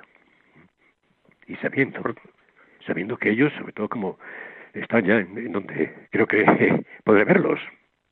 A ti, el, para el día a día, ¿qué es lo que te ayuda a vivir? A mí, ¿qué me ayuda a vivir? Bueno, pues eh, ayuda a vivir mucho a los jóvenes, indudablemente los jóvenes que me han acompañado siempre, que les puedo ayudar lo que sea, siempre he tenido atención de ellos, llamadas, compañías, he seguido, he seguido saliendo con, eh, con ellos a, convivencias y tal, bueno, aparte de los 10 años que nos montaban, montaban yo de, de cocineros como monaguillos de Getafe. Y pues los jóvenes, ellos veo que que ellos que tienen la gran suerte eso de, poder vivir la fe de una forma distinta que lo vivimos nosotros de jóvenes, de, pequeños, y que bueno y que mientras yo pueda hacer algo por ellos y, y, ayudar a alguien pues lo hago y sin más sin más porque la verdad es que lo, reconozco yo los los ya de mira cuando vienen aquí te vienen para contarte sus oye no sé qué yo ya sé bueno ya tengo mis hachas y mis dolores pero eso no te lo cuenta nadie y los jóvenes te animan y te pones a su altura y ya está ¿eh? Eso me, me ayuda muchísimo, mucho a vivir, mucho. Chicho, ¿qué es para ti la oración? ¿Cómo la vives? ¿Y cómo eh, te ha ido cambiando estas vivencias? Es, es una pregunta, vamos a ver. Yo la oración, yo es que no sé rezar, así de claro. Yo os he dicho, mucha gente no sé, no acabo de, de, en la oración, pero sé que es necesaria es necesaria.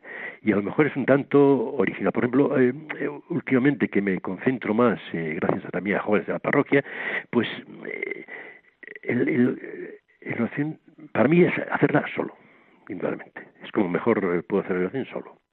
Y eso me recuerda muchísimo siempre, una imagen que la tengo yo muy, muy grabada desde hace mucho tiempo, es cuando el Señor se apartó, los apóstoles, y fue a rezar solo. ¿eh? Y entonces, pues tampoco, como yo, eh, es que no sé por qué, no sé por qué, me, me distrae cualquier cosa. Entonces, para, para concentrarme, para mí, tengo que hacerlo ahora mismo, me he descubierto que la mejor manera de hacerlo es con música. Música religiosa, por supuesto, o, yo qué sé, música gregoriana, música y me pongo música, entonces es cuando me puedo encontrar, porque si no, me distraigo con una mosca que pase. ¿eh? Y es, la oración, para mí lo hago mucho mejor solo que, ahora reconozco que es necesario, indudablemente. Y muchas veces la oración en silencio también, ¿por qué no la oración no es solamente rezar?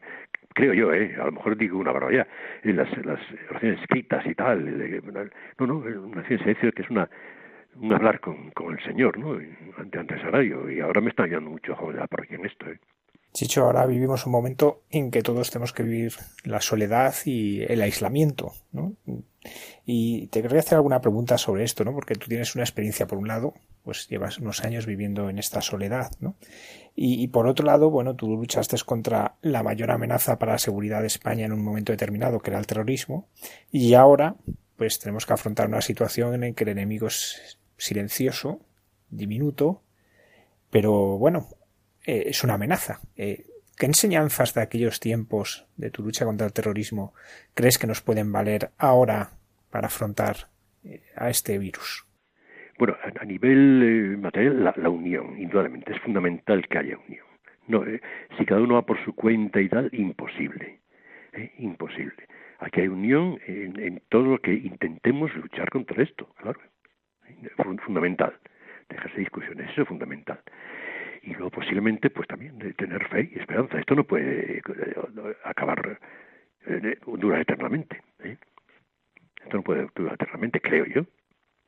Entonces, esperemos. Yo tuve, sabes últimamente la gran suerte de hacer unos espirituales con Gaby, que está el pobrecillo con, con el coronavirus, en la primera semana de este mes de marzo. Yo, de momento, no tengo ningún síntoma absoluto, y estoy, bueno, cuando él me lo comunicó, pues prácticamente me autoencaustré yo mismo, ¿no? No sé. Pero aquellos espirituales que me vinieron muy bien, que fueron fundamentales para mí, y ahora que, chico, después de estar tres días con Gaby y los ejercicios, y que te diga, oye, mira, tengo coronavirus, muy fuerte, pero por eso ahí tengo esperanza, porque eso no puede ser que se acabe así. ¿eh? Eso tiene que acabar de lo que sea y, y el Señor estará mm, atento con nosotros, desde luego, creo yo. ¿A ti hay alguna cosa que te está ayudando a vivir este tiempo de aislamiento? Bueno, como llevo tanto tiempo aislado, ¿eh? Eh, pues te acostumbras a vivir. la verdad es que hasta ahora, hasta ahora mi tiempo era más en la calle que en casa, claro porque yo soy un muy hombre de, de, calle, estar todo el día por ahí, de un lado para otro, mucho Madrid, y de estar con gente, y claro, esto me es más duro para mí, el no poder estar aquí tomando una cerveza con los amigos o con gente y las cosas y bajar a, comprar el pan o hablar con la barrendera que tal que mola la vida y que, hace su hijo ahora. Eso para mí me duele me, me, es fuerte me es fuerte pero no como si tengo que aguantarlo pues lo aguanto. No soy un cenobita pero vamos. O sea que ahí estamos muy bien, Chicho, pues muchísimas gracias por habernos dedicado este tiempo y agradecerte, bueno, pues tu testimonio y es un testimonio que nos ayuda a vivir esto, la esperanza, ¿no? Que es lo que tenemos que proclamar ahora. Muchísimas gracias, Chicho. Gracias a vosotros.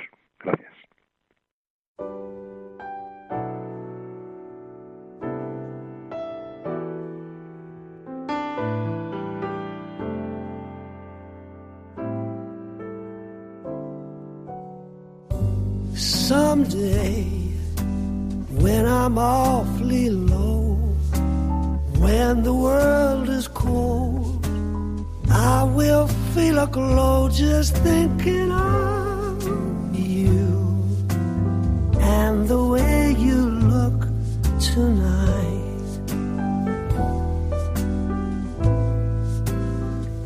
You're so lovely with your smile so warm and your cheek so soft. There is nothing for me but to love you and the way you look tonight. Diversas pandemias y pestes han asolado el mundo a lo largo de la historia. Conocemos de la mano del padre Alberto Rollo cómo los santos han respondido ante estas situaciones que ahora nos están tocando también vivir a nosotros. Continuamos en nuestro programa. Hay mucha gente buena.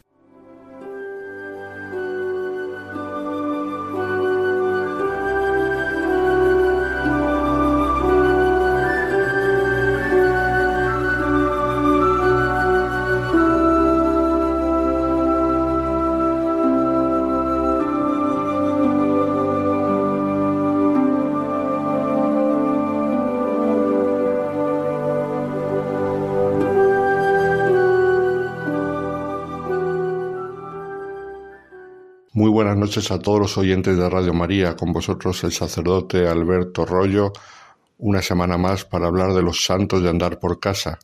En esta situación en la que estamos de epidemia que ya ha sido clasificada como pandemia mundial, que sabemos que afecta de modo especial al hemisferio norte, que es el que está saliendo del invierno y entrando en la primavera, y, y este virus afecta a los lugares más fríos y sin embargo le teme al calor, esperando que con el paso del tiempo se alivie la situación y que el Señor inspire a los científicos el poder encontrar medios de solución. Pues en esta situación en la que estamos también de modo especial en nuestro país España, así como Italia, Francia y otros países de Europa, queremos recordar algunos santos que a lo largo de la historia han tenido que luchar contra las grandes epidemias que han afectado a Europa a lo largo de los siglos. Han luchado en primer lugar, por supuesto, con las armas de la oración, porque la oración es el instrumento fundamental para hacer lo mismo que el Papa Francisco hacía el otro día en una capellita de Roma, que es pedir al Señor que frene la epidemia. Y también han actuado con las armas de la caridad, olvidándose de sí mismos, saliendo de sí mismos y dándose a los demás en este momento de necesidad. Todos estamos llamados a ser generosos, a no encerrarnos en nosotros mismos, sino a mostrar nuestra solidaridad cristiana con la prudencia necesaria, por supuesto, pero del modo en que podamos. Es imposible recordar a todos los santos que a lo largo de la historia han tenido que ver con las epidemias y recordar su testimonio heroico en dichas circunstancias, pero sí vamos a hacerlo con algunos de ellos para muestra un botón. Y empezamos yéndonos a la Roma del siglo VI. En el año 590 era elegido como papa San Gregorio Magno y se encontró justo al empezar su pontificado con una epidemia terrible de peste, la llamada iues inguinaria, que tras haber devastado el territorio de Bizancio en Oriente y el de los francos en Occidente, se desencadenó sobre la ciudad de Roma, y los habitantes de la ciudad vieron en dicha epidemia un castigo divino por la corrupción de la ciudad, que ya estaba, como sabemos, en la decadencia total de la cultura eh, romana y del imperio romano. La primera víctima de la peste fue precisamente el papa anterior, el papa Pelagio II, y entonces a él le sucedió mm, San Gregorio Magno después que Pelagio fue sepultado en las catacumbas de la Basílica de San Pedro. Fue elegido Gregorio, que era un hombre de mucha fama en la ciudad, y entonces se dio cuenta que no era un castigo divino, sino que era algo que el Señor permitía, y pensó que para solucionar aquella epidemia tan terrible de peste, lo que tenía que hacer era poner al pueblo de Roma a rezar, a poner a la iglesia de Roma en oración. Así pues, el Papa exhortó al pueblo a reunirse en una letanía en forma de procesión para pedir al Señor que acabase con la peste. Se organizó una procesión de toda la población romana dividida en siete cortejos con arreglo de su sexo, edad y condición social. La procesión partió de las diversas iglesias romanas en dirección a la Basílica Vaticana, entonando las letanías por su recorrido por la ciudad eterna. Este es el origen de las letanías mayores de la Iglesia con las que imploramos a Dios que nos salve de las adversidades. Los siete cortejos avanzaban entre los edificios de la antigua urbe. La gente iba descalza como signo de penitencia, a paso lento, y la cabeza cubierta de ceniza. Y entonces ocurrió que mientras avanzaban en medio de un silencio sepulcral, la epidemia se agravó al extremo de que en breve espacio de una hora ochenta personas cayeron muertas al suelo. Con todo San Gregorio no dejó por un momento de exhortar al pueblo de seguir rezando. ¿Y qué es lo que ocurrió?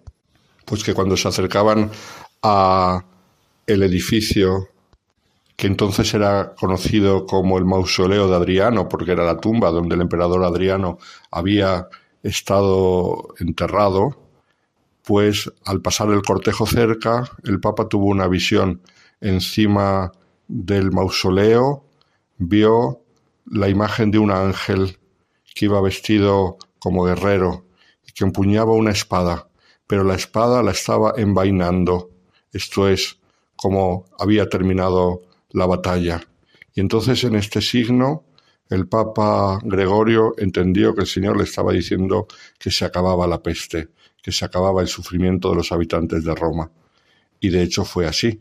Poco después desapareció. La peste fue remitiendo rápidamente, desapareció y pudo respirar la ciudad de Roma. Desde entonces se llama aquel mausoleo de Adriano el Castillo del Santo Ángel, que muchos hemos podido visitar justo al lado de la Basílica de San Pedro al finalizar la vía de la conciliación.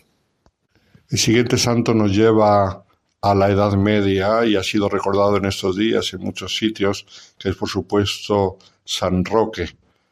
Como sabemos, San Roque no era sacerdote, sino que era laico, gran peregrino, que quiso recorrer toda Europa como pobre, desde su ciudad de Montpellier, quiso peregrinar a Roma, y entonces leemos que cuando estaba en el norte de Italia, ocurrió que mm, encontró allí en el camino una epidemia de la peste que estaba causando estragos terribles, convertido en una crisis abismal que afectaba a muchas regiones de Europa. Y entonces, ante esta situación, él lo que hizo se quedó en la región de la Emilia-Romaña, interrumpiendo su peregrinación y cuidando de los enfermos. Se quedó junto a los apestados hasta que cesó allí la epidemia y pudo continuar a Roma, donde permaneció tres años. Dispuesto a regresar a su ciudad de origen, a su paso por Piacenza, donde todavía había restos de la peste, él mismo se contagió y decidió esconderse cerca de un río o en un bosque, según la versión, para no exponer a los lugareños a contraer la enfermedad por ocuparse de él. Entonces aquí surge la famosa leyenda del perro de San Roque. Se dice que apareció un, perro que vivía en la casa de un noble y encontró el refugio de Roque, empezando a llevarle cada día un trozo de pan. Movido por la curiosidad al observar el habitual misterioso paseo del perro, el dueño del perro lo siguió y encontró a Roque. Y entonces este noble le cuidó hasta que Roque curó. Cuando recuperó la salud, emprendió el camino de vuelta definitiva a Montpellier. Esta es la historia del perro de San Roque y la historia de un santo peregrino que supo interrumpir su peregrinación y cambiar sus planes, salir de sí mismo para atender a los apestados del norte de Italia, sea a la ida, sea a la vuelta de su viaje a Roma. Es inevitable que hablemos de epidemias en Italia y concretamente en la ciudad de Roma, porque Roma ha tenido en toda su historia grandísimas epidemias y entre otras cosas porque está ah, construida sobre eh, zona de terrenos pantanosos, toda una gran parte de Roma, lo que hoy nosotros conocemos como la vía de las termas de Caracalla y toda aquella zona, estaba eh, construida mm, sobre terrenos pantanosos. Concretamente tenemos que recordar a Santo Domingo de Guzmán, que pasó los últimos años de su vida en Roma y vivía por aquella zona, muy cerquita de lo, que, hoy conocemos como la vía de las termas de Caracala, cerca de donde estaban las famosas termas. Y allí había un convento donde él vivía, pero como era una zona de mm, aguas pantanosas, muy insalubre y donde eran abundantes las epidemias, por eso se tuvo que cambiar y se fue a vivir al monte Aventino, el que pasó los últimos años de su vida, que era una zona pues más lejana de las aguas pantanosas y mucho más sana. Pero por otro lado, en muchas ocasiones el río Tíber se desbordaba, no era como hoy lo vemos que tiene unos muros de contención muy grandes, sino que no tenía ningún muro de contención, se desbordaba y con eso mm, traía grandes epidemias a la ciudad. Entonces quiero recordar a dos santos ya de época barroca que fueron grandes luchadores de la epidemia a través de la caridad. Uno de ellos, por supuesto, San Felipe Neri, el fundador del oratorio, que cuentan en su biografía que junto con sus hijos oratorianos, él luchó mucho y se prodigó en el ejercicio de la caridad durante tiempos de epidemia que fueron abundantes durante su vida. Él mm, fue generoso, se olvidó de sí mismo visitando a los enfermos y confesando a los apestados, llevándoles la unción de enfermo, llevándoles el viático y no abandonándoles en ningún momento. Y unos decenios después, al testimonio de San Felipe Neri, por supuesto tenemos aquel que es ejemplo de dar la vida por los apestados, dar la vida por los que sufren la epidemia. Me estoy refiriendo, como podéis imaginaros, a San Luis Gonzaga.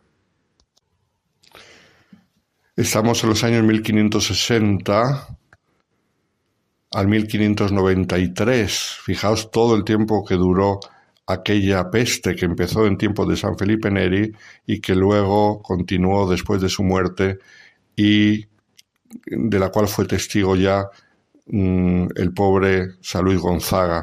Él era estudiante, como sabemos, en el Colegio Romano de los Jesuitas y su amor hacia los necesitados le llevó a querer ayudar a los apestados. aquella peste había hecho estragos en Roma causando miles y miles de muertes, entre ellas las de algunos papas, concretamente el Papa Sisto V, Urbano II y Gregorio XIV habían muerto de peste. Luis atendió con heroísmo a los apestados en distintos hospitales, uno el de San Giacomo degli Incurabili, Santiago de los Incurables, que está pues en las laderas del monte donde está el Ayuntamiento de Roma y la iglesia de Santa María en Araceli, el Campidoglio, luego también en San Juan de Letrán, en Santa María de la Consolación y en el hospital improvisado junto a la iglesia del Jesús, donde él contrajo la enfermedad y murió a los 23 años tras una vida rica en experiencias de virtud. Recordemos que fue un hombre de grandísima inocencia bautismal y de grandísimo fervor en su juventud, murió pues eso con 23 años, pero sobre todo de grandísimo amor hacia los que sufrían por la epidemia de la peste. ¿Y qué es lo que pasó? Pues que cuando enfermó, quedó metido en el hospital y cuentan en la ciudad de Roma que incluso los jesuitas no se atrevían a acercarse a él y murió prácticamente en la soledad. El pueblo de Roma reconoció enseguida el valor de este testimonio tan grande de San Luis Gonzaga y le tuvo un cariño especial y, acuden a él como protector de las epidemias. El joven San Luis Gonzaga reconocía que el Señor le había dado un gran fervor en ayudar a los pobres y añadía, cuando uno tiene que vivir pocos años, Dios lo incita más a emprender tales acciones. Por último, vamos a recordar a un santo ya de nuestra tierra, porque en nuestra tierra también hemos tenido muchas pestes y muchas epidemias. Y es un santo mucho más cercano que los que hemos mencionado antes. Está todavía en proceso, aunque ya está prácticamente acabando el proceso de canonización y está muy cercano a la beatificación. Sobre él hemos hablado en este programa hace unos meses.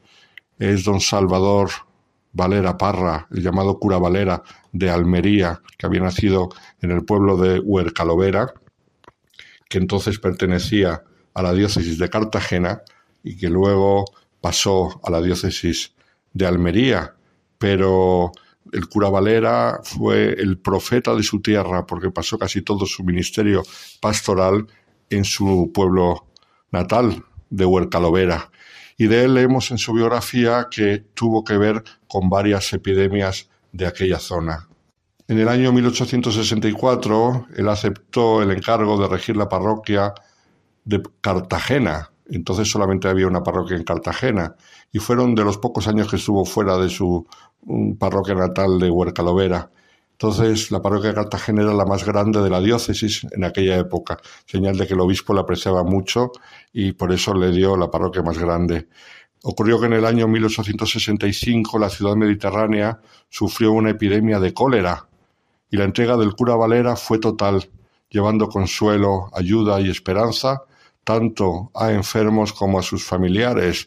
No se echó para atrás mm, ante la enfermedad y podía haber quedado contagiado, pero para él eso no era un freno, sino que la caridad de Cristo le urgía acercarse a los que sufrían. Y nos cuentan en su biografía que no había moribundo que no recibía la atención del cura Valera y su auxilio. Tal fue su comportamiento que el ayuntamiento de Cartagena reconoció su labor en el libro de actas del mencionado año y le regaló un magnífico cáliz hay que recordar que eran tiempos difíciles para la Iglesia y de anticlericalismo, o sea que esa mención mm, pública tiene especial valor en su vida. El 26 de septiembre de 1868, el general Prim, que visitaba Cartagena, fue recibido por las autoridades civiles y militares en la plaza y les informaron, le informaron sobre las virtudes del párroco, don Salvador Valera. Él se quedó impresionado por lo que oía de este sacerdote y de hecho deseó llevarle a la villa y corte de Madrid, pero el cura Valera se negó, dijo que no quería ir a la corte y solo le pidió una cosa, regresar a su querida villa de Huercalovera. el obispo de Murcia y posteriormente arzobispo de Valencia, que llegó a cardenal, dijo con ocasión de unas ordenaciones sacerdotales, Solo os pido que os miréis en el espejo que tengo en Huercalovera, en el cura Salvador Valera Parra, en cuyo espejo se mira también vuestro obispo. Y todo era por la labor maravillosa que había hecho en tiempos de cólera y también por su labor sacerdotal en el día a día. Pero claro, esa labor sacerdotal se demostró heroica, de ahí su proceso de canonización, precisamente en los momentos de necesidad en la epidemia de cólera. Pues solamente estos ejemplos podemos poner muchísimos más, pero para recordaros aquello que no podemos olvidar nunca, la caridad de Cristo nos urge a dar la vida por los demás. Muy buenas noches a todos los oyentes de Radio María.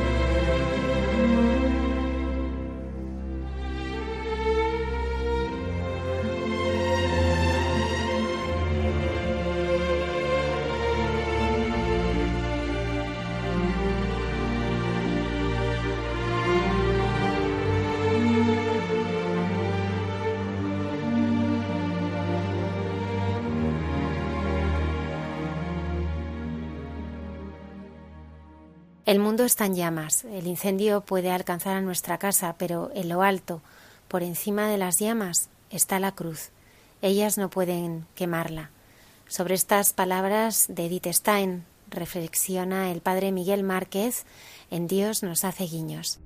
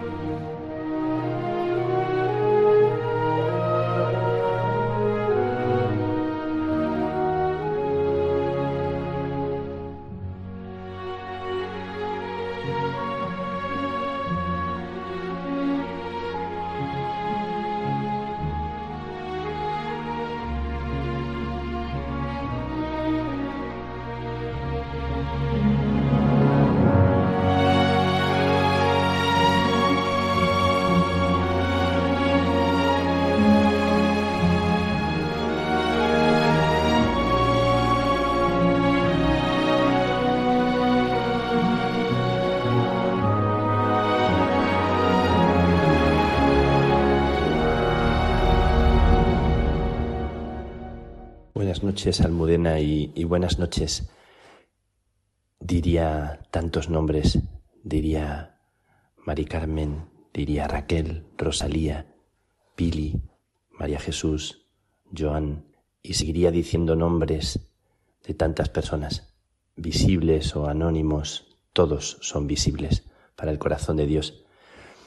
en esta noche en que estamos todos sobrecogidos como el corazón de un niño que está encogido, ha sido de la mano de su padre o de su madre y que aguarda algo inminente, algo que sucede y le sobrecoge y se siente demasiado pequeño para abarcarlo y sin embargo ante ese temblor tiene su mano bien amarrada a aquel que da confianza.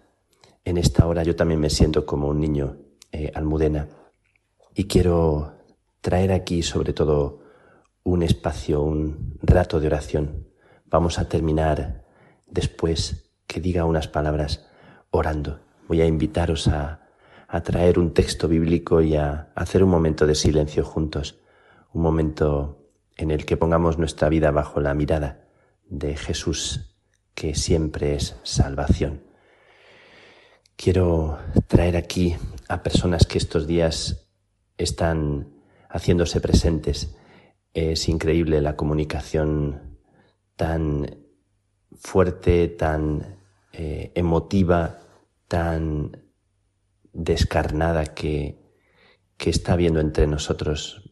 Pocas veces tantas llamadas de personas al comenzar a hablar o al discurso de la conversación se convierte en lágrimas, se convierte en emoción compartida. Y casi siempre cuando alguien al otro lado del teléfono o del WhatsApp o de un correo o de una conversación empieza a llorar o se quiebra, se produce en mí también inmediatamente esa emoción. Estamos como en una sintonía que nos hace a todos tan hermanos, tan estar tocando nuestras raíces y dejándonos conducir a ese lugar donde la autosuficiencia queda a un lado. Ayer hablaba con una médico de un hospital de Madrid y se quebraba también y se derrumbaba en silencio y en, en lágrima cuando me contaba que su papel ahora que le han asignado es un papel nada fácil, es el de hablar con las personas que, que ya están en el último momento y le toca acercarse y decirles que si quieren decir algo a las familias. Y me decía Carmen, decía lo que suelen comentarte cuando no tienen posibilidad de acceder al teléfono es diles que les quiero, diles que, que les quiero. Y se quebraba cuando decía esto. Eh, qué palabra es la más esencial, qué palabra es la más importante, en la última hora o en la primera hora, cuando alguien nace y cuando alguien está a punto de morir, pues que quieres, tu corazón está unido, ha sido atado a personas a las que les debes la vida y también les regalas la vida. Nos la regalan cuando nacemos y, y también al morir la entregamos y la entregamos para que otros tengan vida. Y todo lo que estamos viviendo sin duda es para tener vida, sin duda, misteriosa y, descaradamente, es para que nuestra vida recupere la vida, resucite la vida. Así fue la muerte de Jesús y así queremos que sea la vida de todos aquellos que se apagan eh, en este momento, en esta hora. Estoy recordando en, en estos días la historia que me contó mi amigo en, en Cuba, en un hospital cochambroso de La Habana había un joven demacrado, esquelético, al que todos parece que habían abandonado excepto su madre, como siempre, su madre o su padre. Allí estaba su madre, única compañía, con aquel joven que tampoco tenía una experiencia de Dios especial y que había vivido la cercanía de un fraile, de un amigo mío, un carmelita, Ramón, y le mandó llamar. Ramón vivía lejos para lo que era Cuba, a más de 100 kilómetros, y aquello era toda una aventura, llegar hasta La Habana, pero le mandó llamar con urgencia. Tenía algo fundamental, clave, decisivo que decirle, y quería hacerle una pregunta. Ramón emprendió el viaje y se acercó al hospital, aquel lugar lúgubre. Allí estaba, cosido a la cama y, y demacrado, con poca vida ya y mirándole emocionado le dijo, he sentido aquí en el pecho, en el corazón, y se tocaba el pecho, he sentido una paz y un calor, una paz y un calor como jamás en la vida había sentido. He sentido paz y era amor y era paz. Y decía, quiero preguntarte si esto es Dios. Quiero preguntarte, ¿qué es esto tan hermoso que, que me pasa? Y Ramón, emocionado, sin poder casi hablar, eh, asentía, diciendo, eso es, y no se puede explicar. Y sucede así, cuando nadie lo espera ni lo imagina, más allá de cualquier protocolo, sin condicionamientos, sin preguntar o pedir permiso, o preguntar por qué aquel joven tiene sida y está solo, y cómo contrajo la enfermedad. Simplemente se desliza como secretamente, como una madre que no hace ruido, que antes de que tú te despiertes está ahí y te prepara la vida, como nuestras madres o padres que, que nos han cuidado y han velado por nosotros y nos han arropado en la noche. Así recuerdo yo a mi padre, medio dormido, arropándome cuando me desarropaba de niño. Así ahora, la vida que, que está tan amenazada, cuando nos sentimos tan pequeños, tan vulnerables y nos sentimos así, tan pequeñitos, sentimos cómo se desliza y en el corazón un calor y un amor y una paz puede abrigar el alma de, de tantas personas. Así lo sentimos y lo, y lo pedimos y lo suplicamos en medio de tanto desgarro. Pues hoy que estamos acogiendo las lágrimas y el llanto de tantas personas, quiero orar con vosotros, con los que estáis escuchando ahora mismo. Tal vez alguien nos está escuchando y está con miedo y está con la respiración difícil.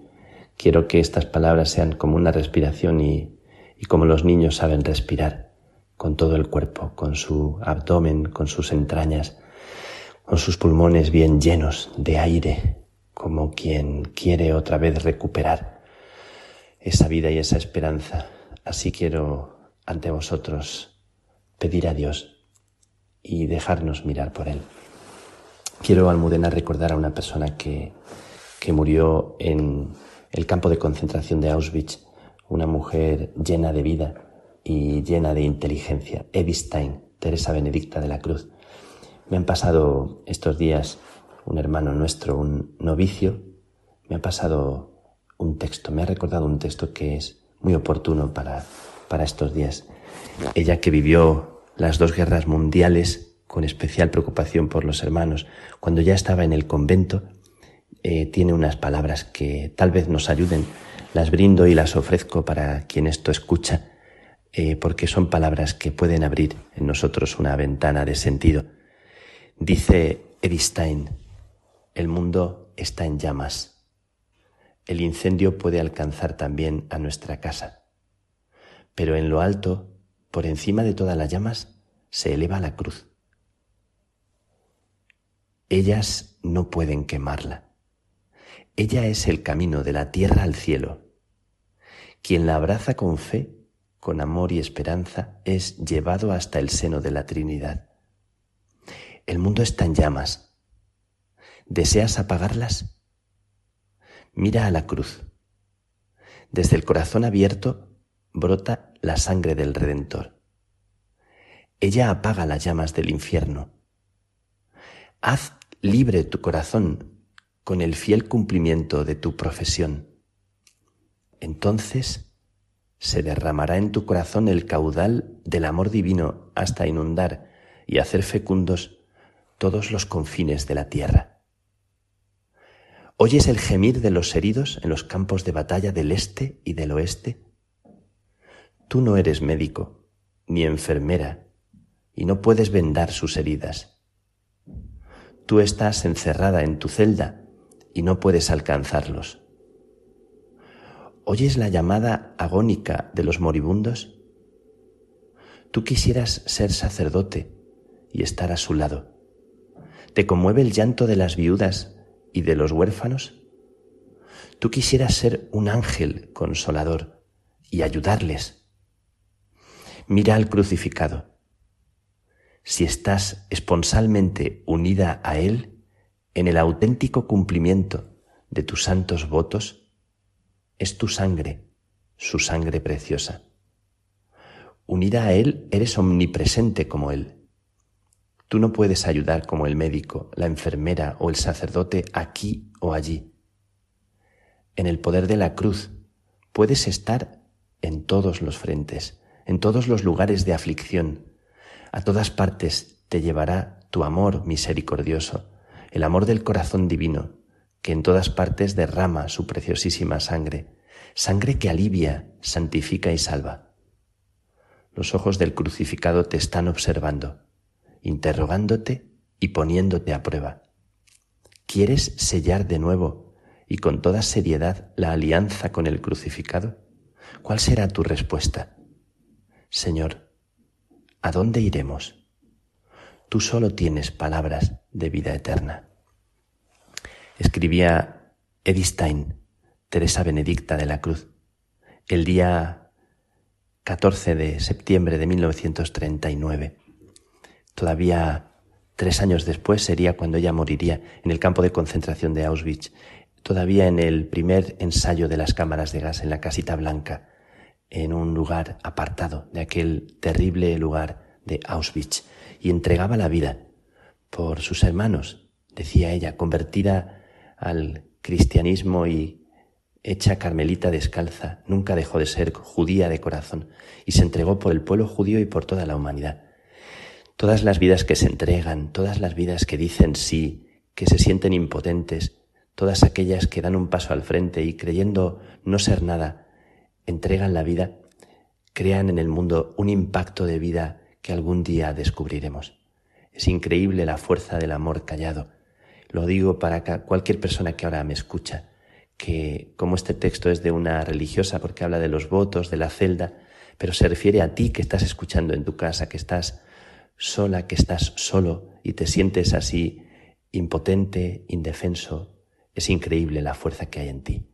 Tú que me escuchas, sí, tú, es increíble la fuerza de tu oración, de un Ave María, de una mirada al Señor, de un aquí me tienes, de un cuídales, Señor. Es increíble, no minusvalores, porque el Señor se conmueve y se estremece cuando una persona sencilla en cualquier rincón del mundo eleva una oración despojada de sí. Así que te pido y me pido orar así.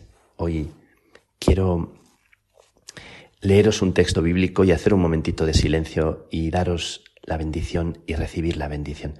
Vamos a hacer oración, que todo este momento que vivimos en esta noche, en este tiempo, que es un tiempo de semilla, es un tiempo de grano enterrado que que sentimos ahora que se pudre, que se muere, sentimos que sin embargo está escondida la vida y la primavera, como dice la poesía.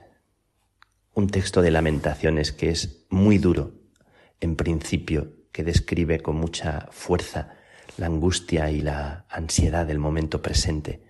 Lamentaciones 3, 17, 26. Escuchamos la palabra de Dios con corazón humilde. Me han arrancado la paz y ni me acuerdo de la dicha. Me digo, se me acabaron las fuerzas y mi esperanza en el Señor. Fíjate en mi aflicción y en mi amargura, en la hiel que me envenena.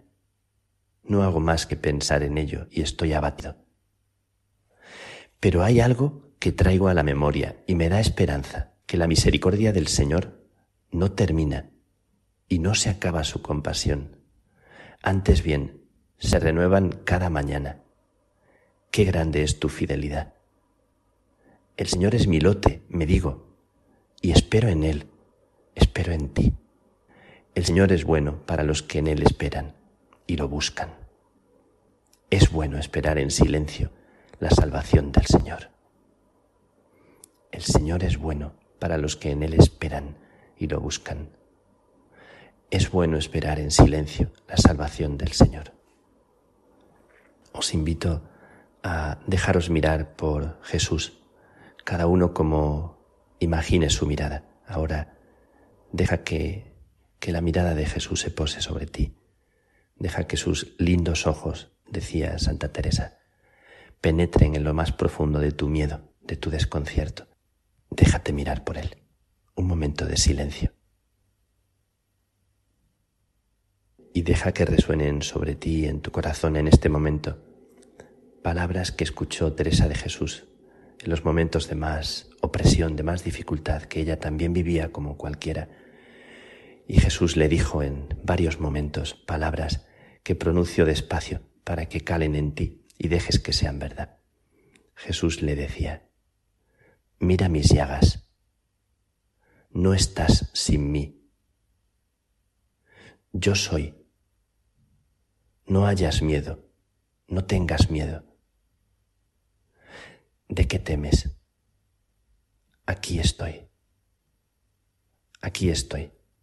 Que la paz de Dios llegue a tu corazón y te haga también portador, portadora de esa paz para los que ahora tienes al lado. Que el Señor te conforte, te cuide, te sostenga, te arrope y sientas el calor de aquella presencia que sentía él, enfermo de sida en el hospital de La Habana. Ojalá mi mano, tu mano, sostenga con fuerza, aunque con temblor, la mano de alguien que ahora muere en soledad, sin la cercanía de sus seres queridos. Ojalá ese calor de Dios que se acerca como una madre, como un padre que vela, sea tu mano temblorosa que se acerca y sostiene. Vamos a unir nuestras manos y vamos a orar y vamos a recibir bendición y vamos a ser bendición para los demás. Que el camino suba a tu encuentro, que el viento te dé siempre en la espalda, que la lluvia caiga suave sobre tus campos, que el sol brille cálido sobre tu rostro, hasta que nos encontremos de nuevo. Donde quiera que estés, pase lo que pase, Dios te guardará en el hueco de su mano. Y que la bendición de Dios Todopoderoso, Padre, Hijo y Espíritu Santo, descienda sobre ti y te acompañen siempre que la mano de María, que la mano de José te sostengan en esta hora, en comunión. Mucha paz para ti.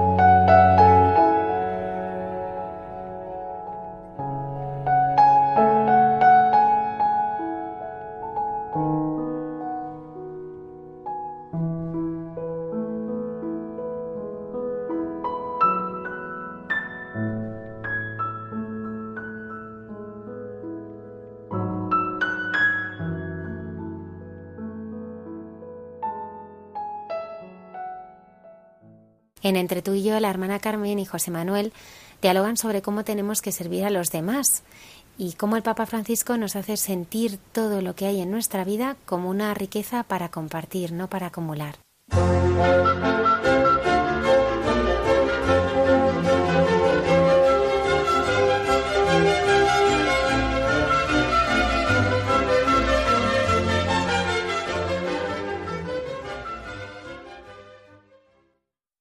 José Manuel, saludamos tú y yo en este programa de Mucha Gente Buena, nos saludamos nosotros y saludamos a todos los radioyentes en estos momentos tan bonitos de intimidad nuestro, ¿te parece?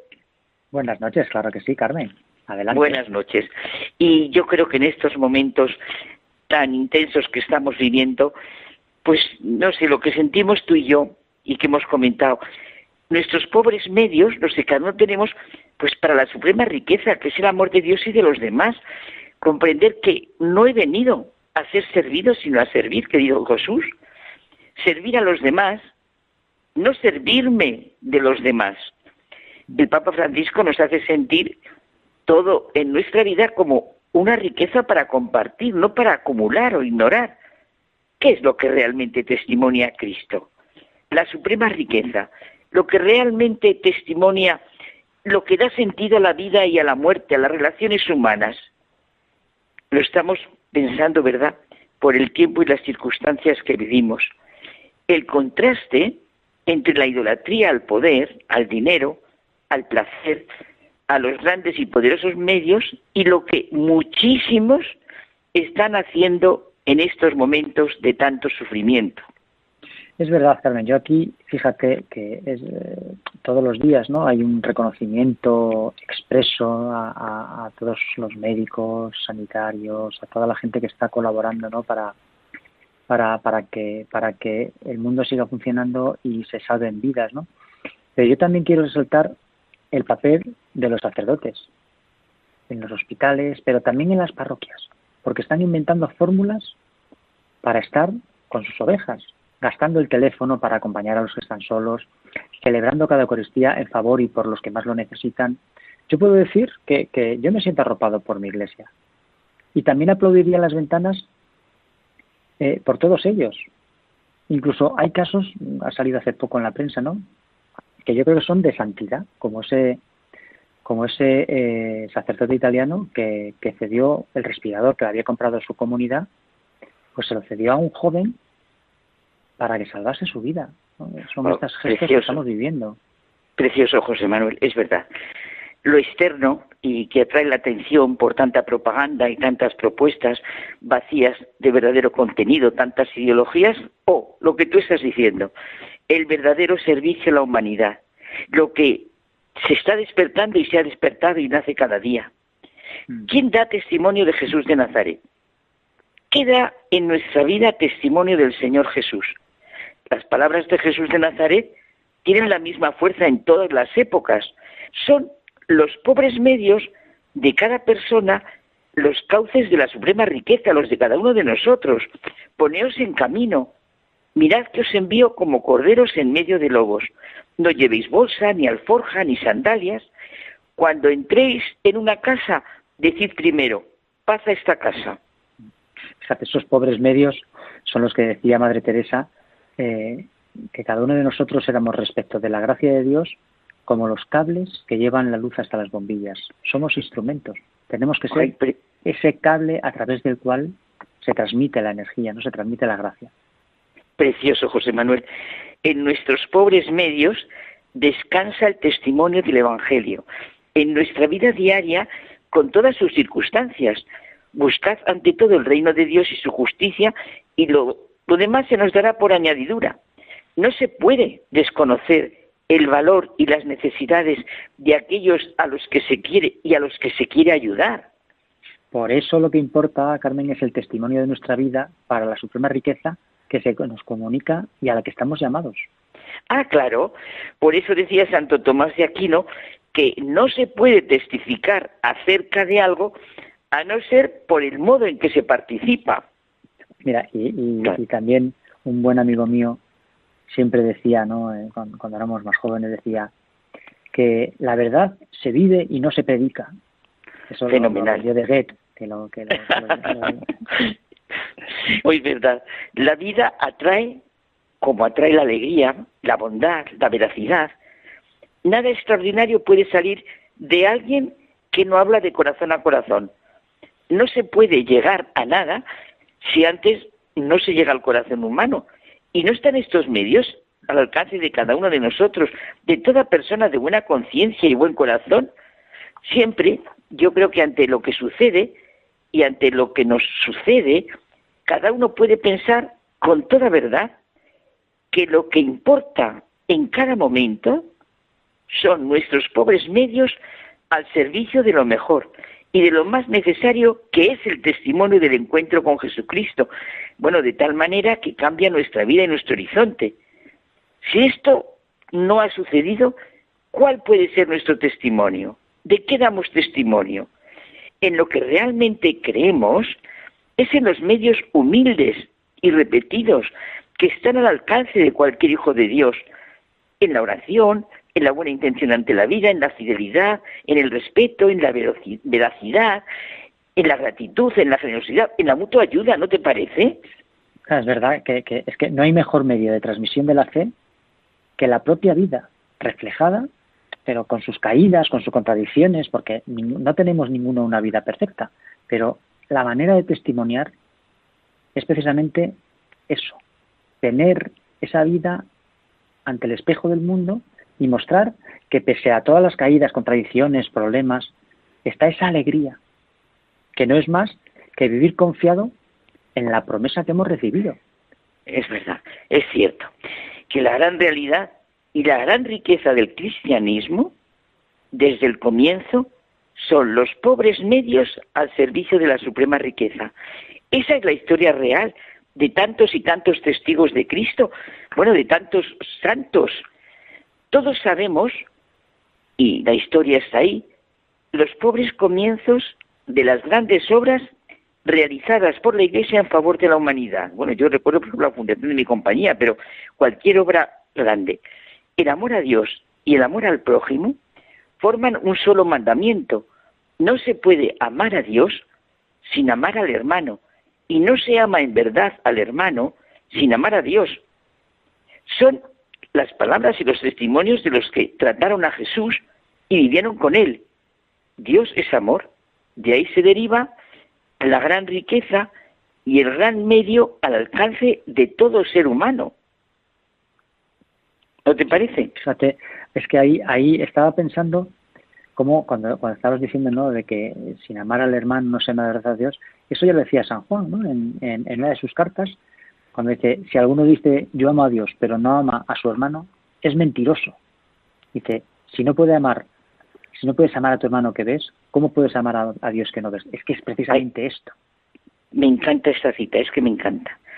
Desde luego que la vida, fecundidad y riqueza del cristianismo no depende de lo que el mundo considera los grandes medios. Mira, me ha gustado mucho este punto de vista de libros que tú y yo hemos leído de Fabrice Azra, me parece que ahora tienes uno de ellos. Los medios temporales, ricos y pesados, de la potencia mundial están subordinados a los medios temporales pobres y ligeros del apóstol, que decíamos, no llevéis bolsa, ni alforja, ni sandalias.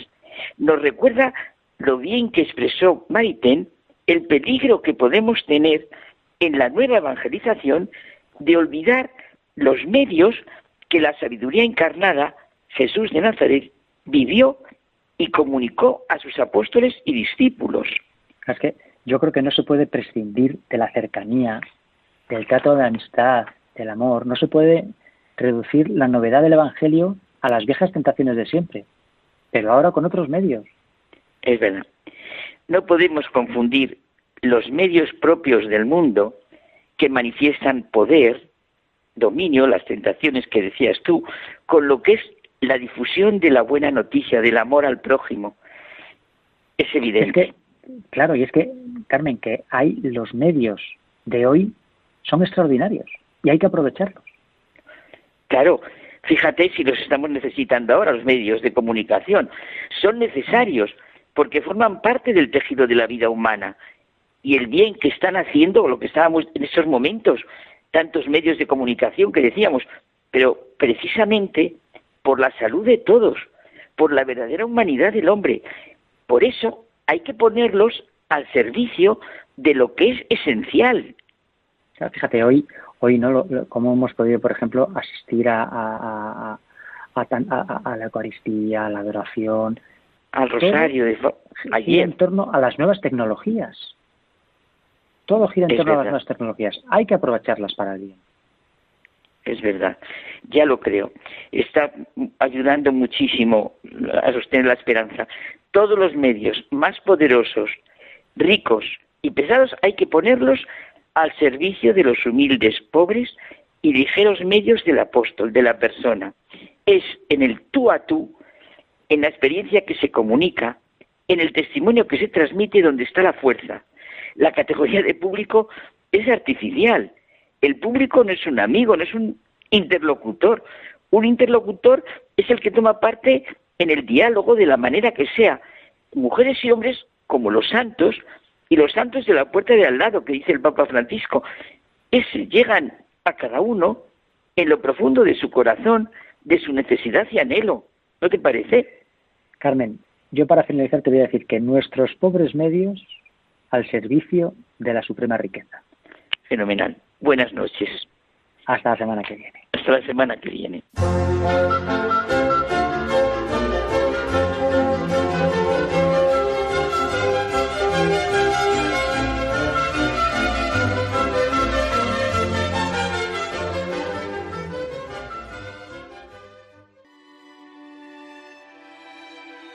Hemos llegado al final de nuestro programa. El próximo viernes estaremos aquí puntuales a nuestra cita en Radio María. Que Dios os bendiga.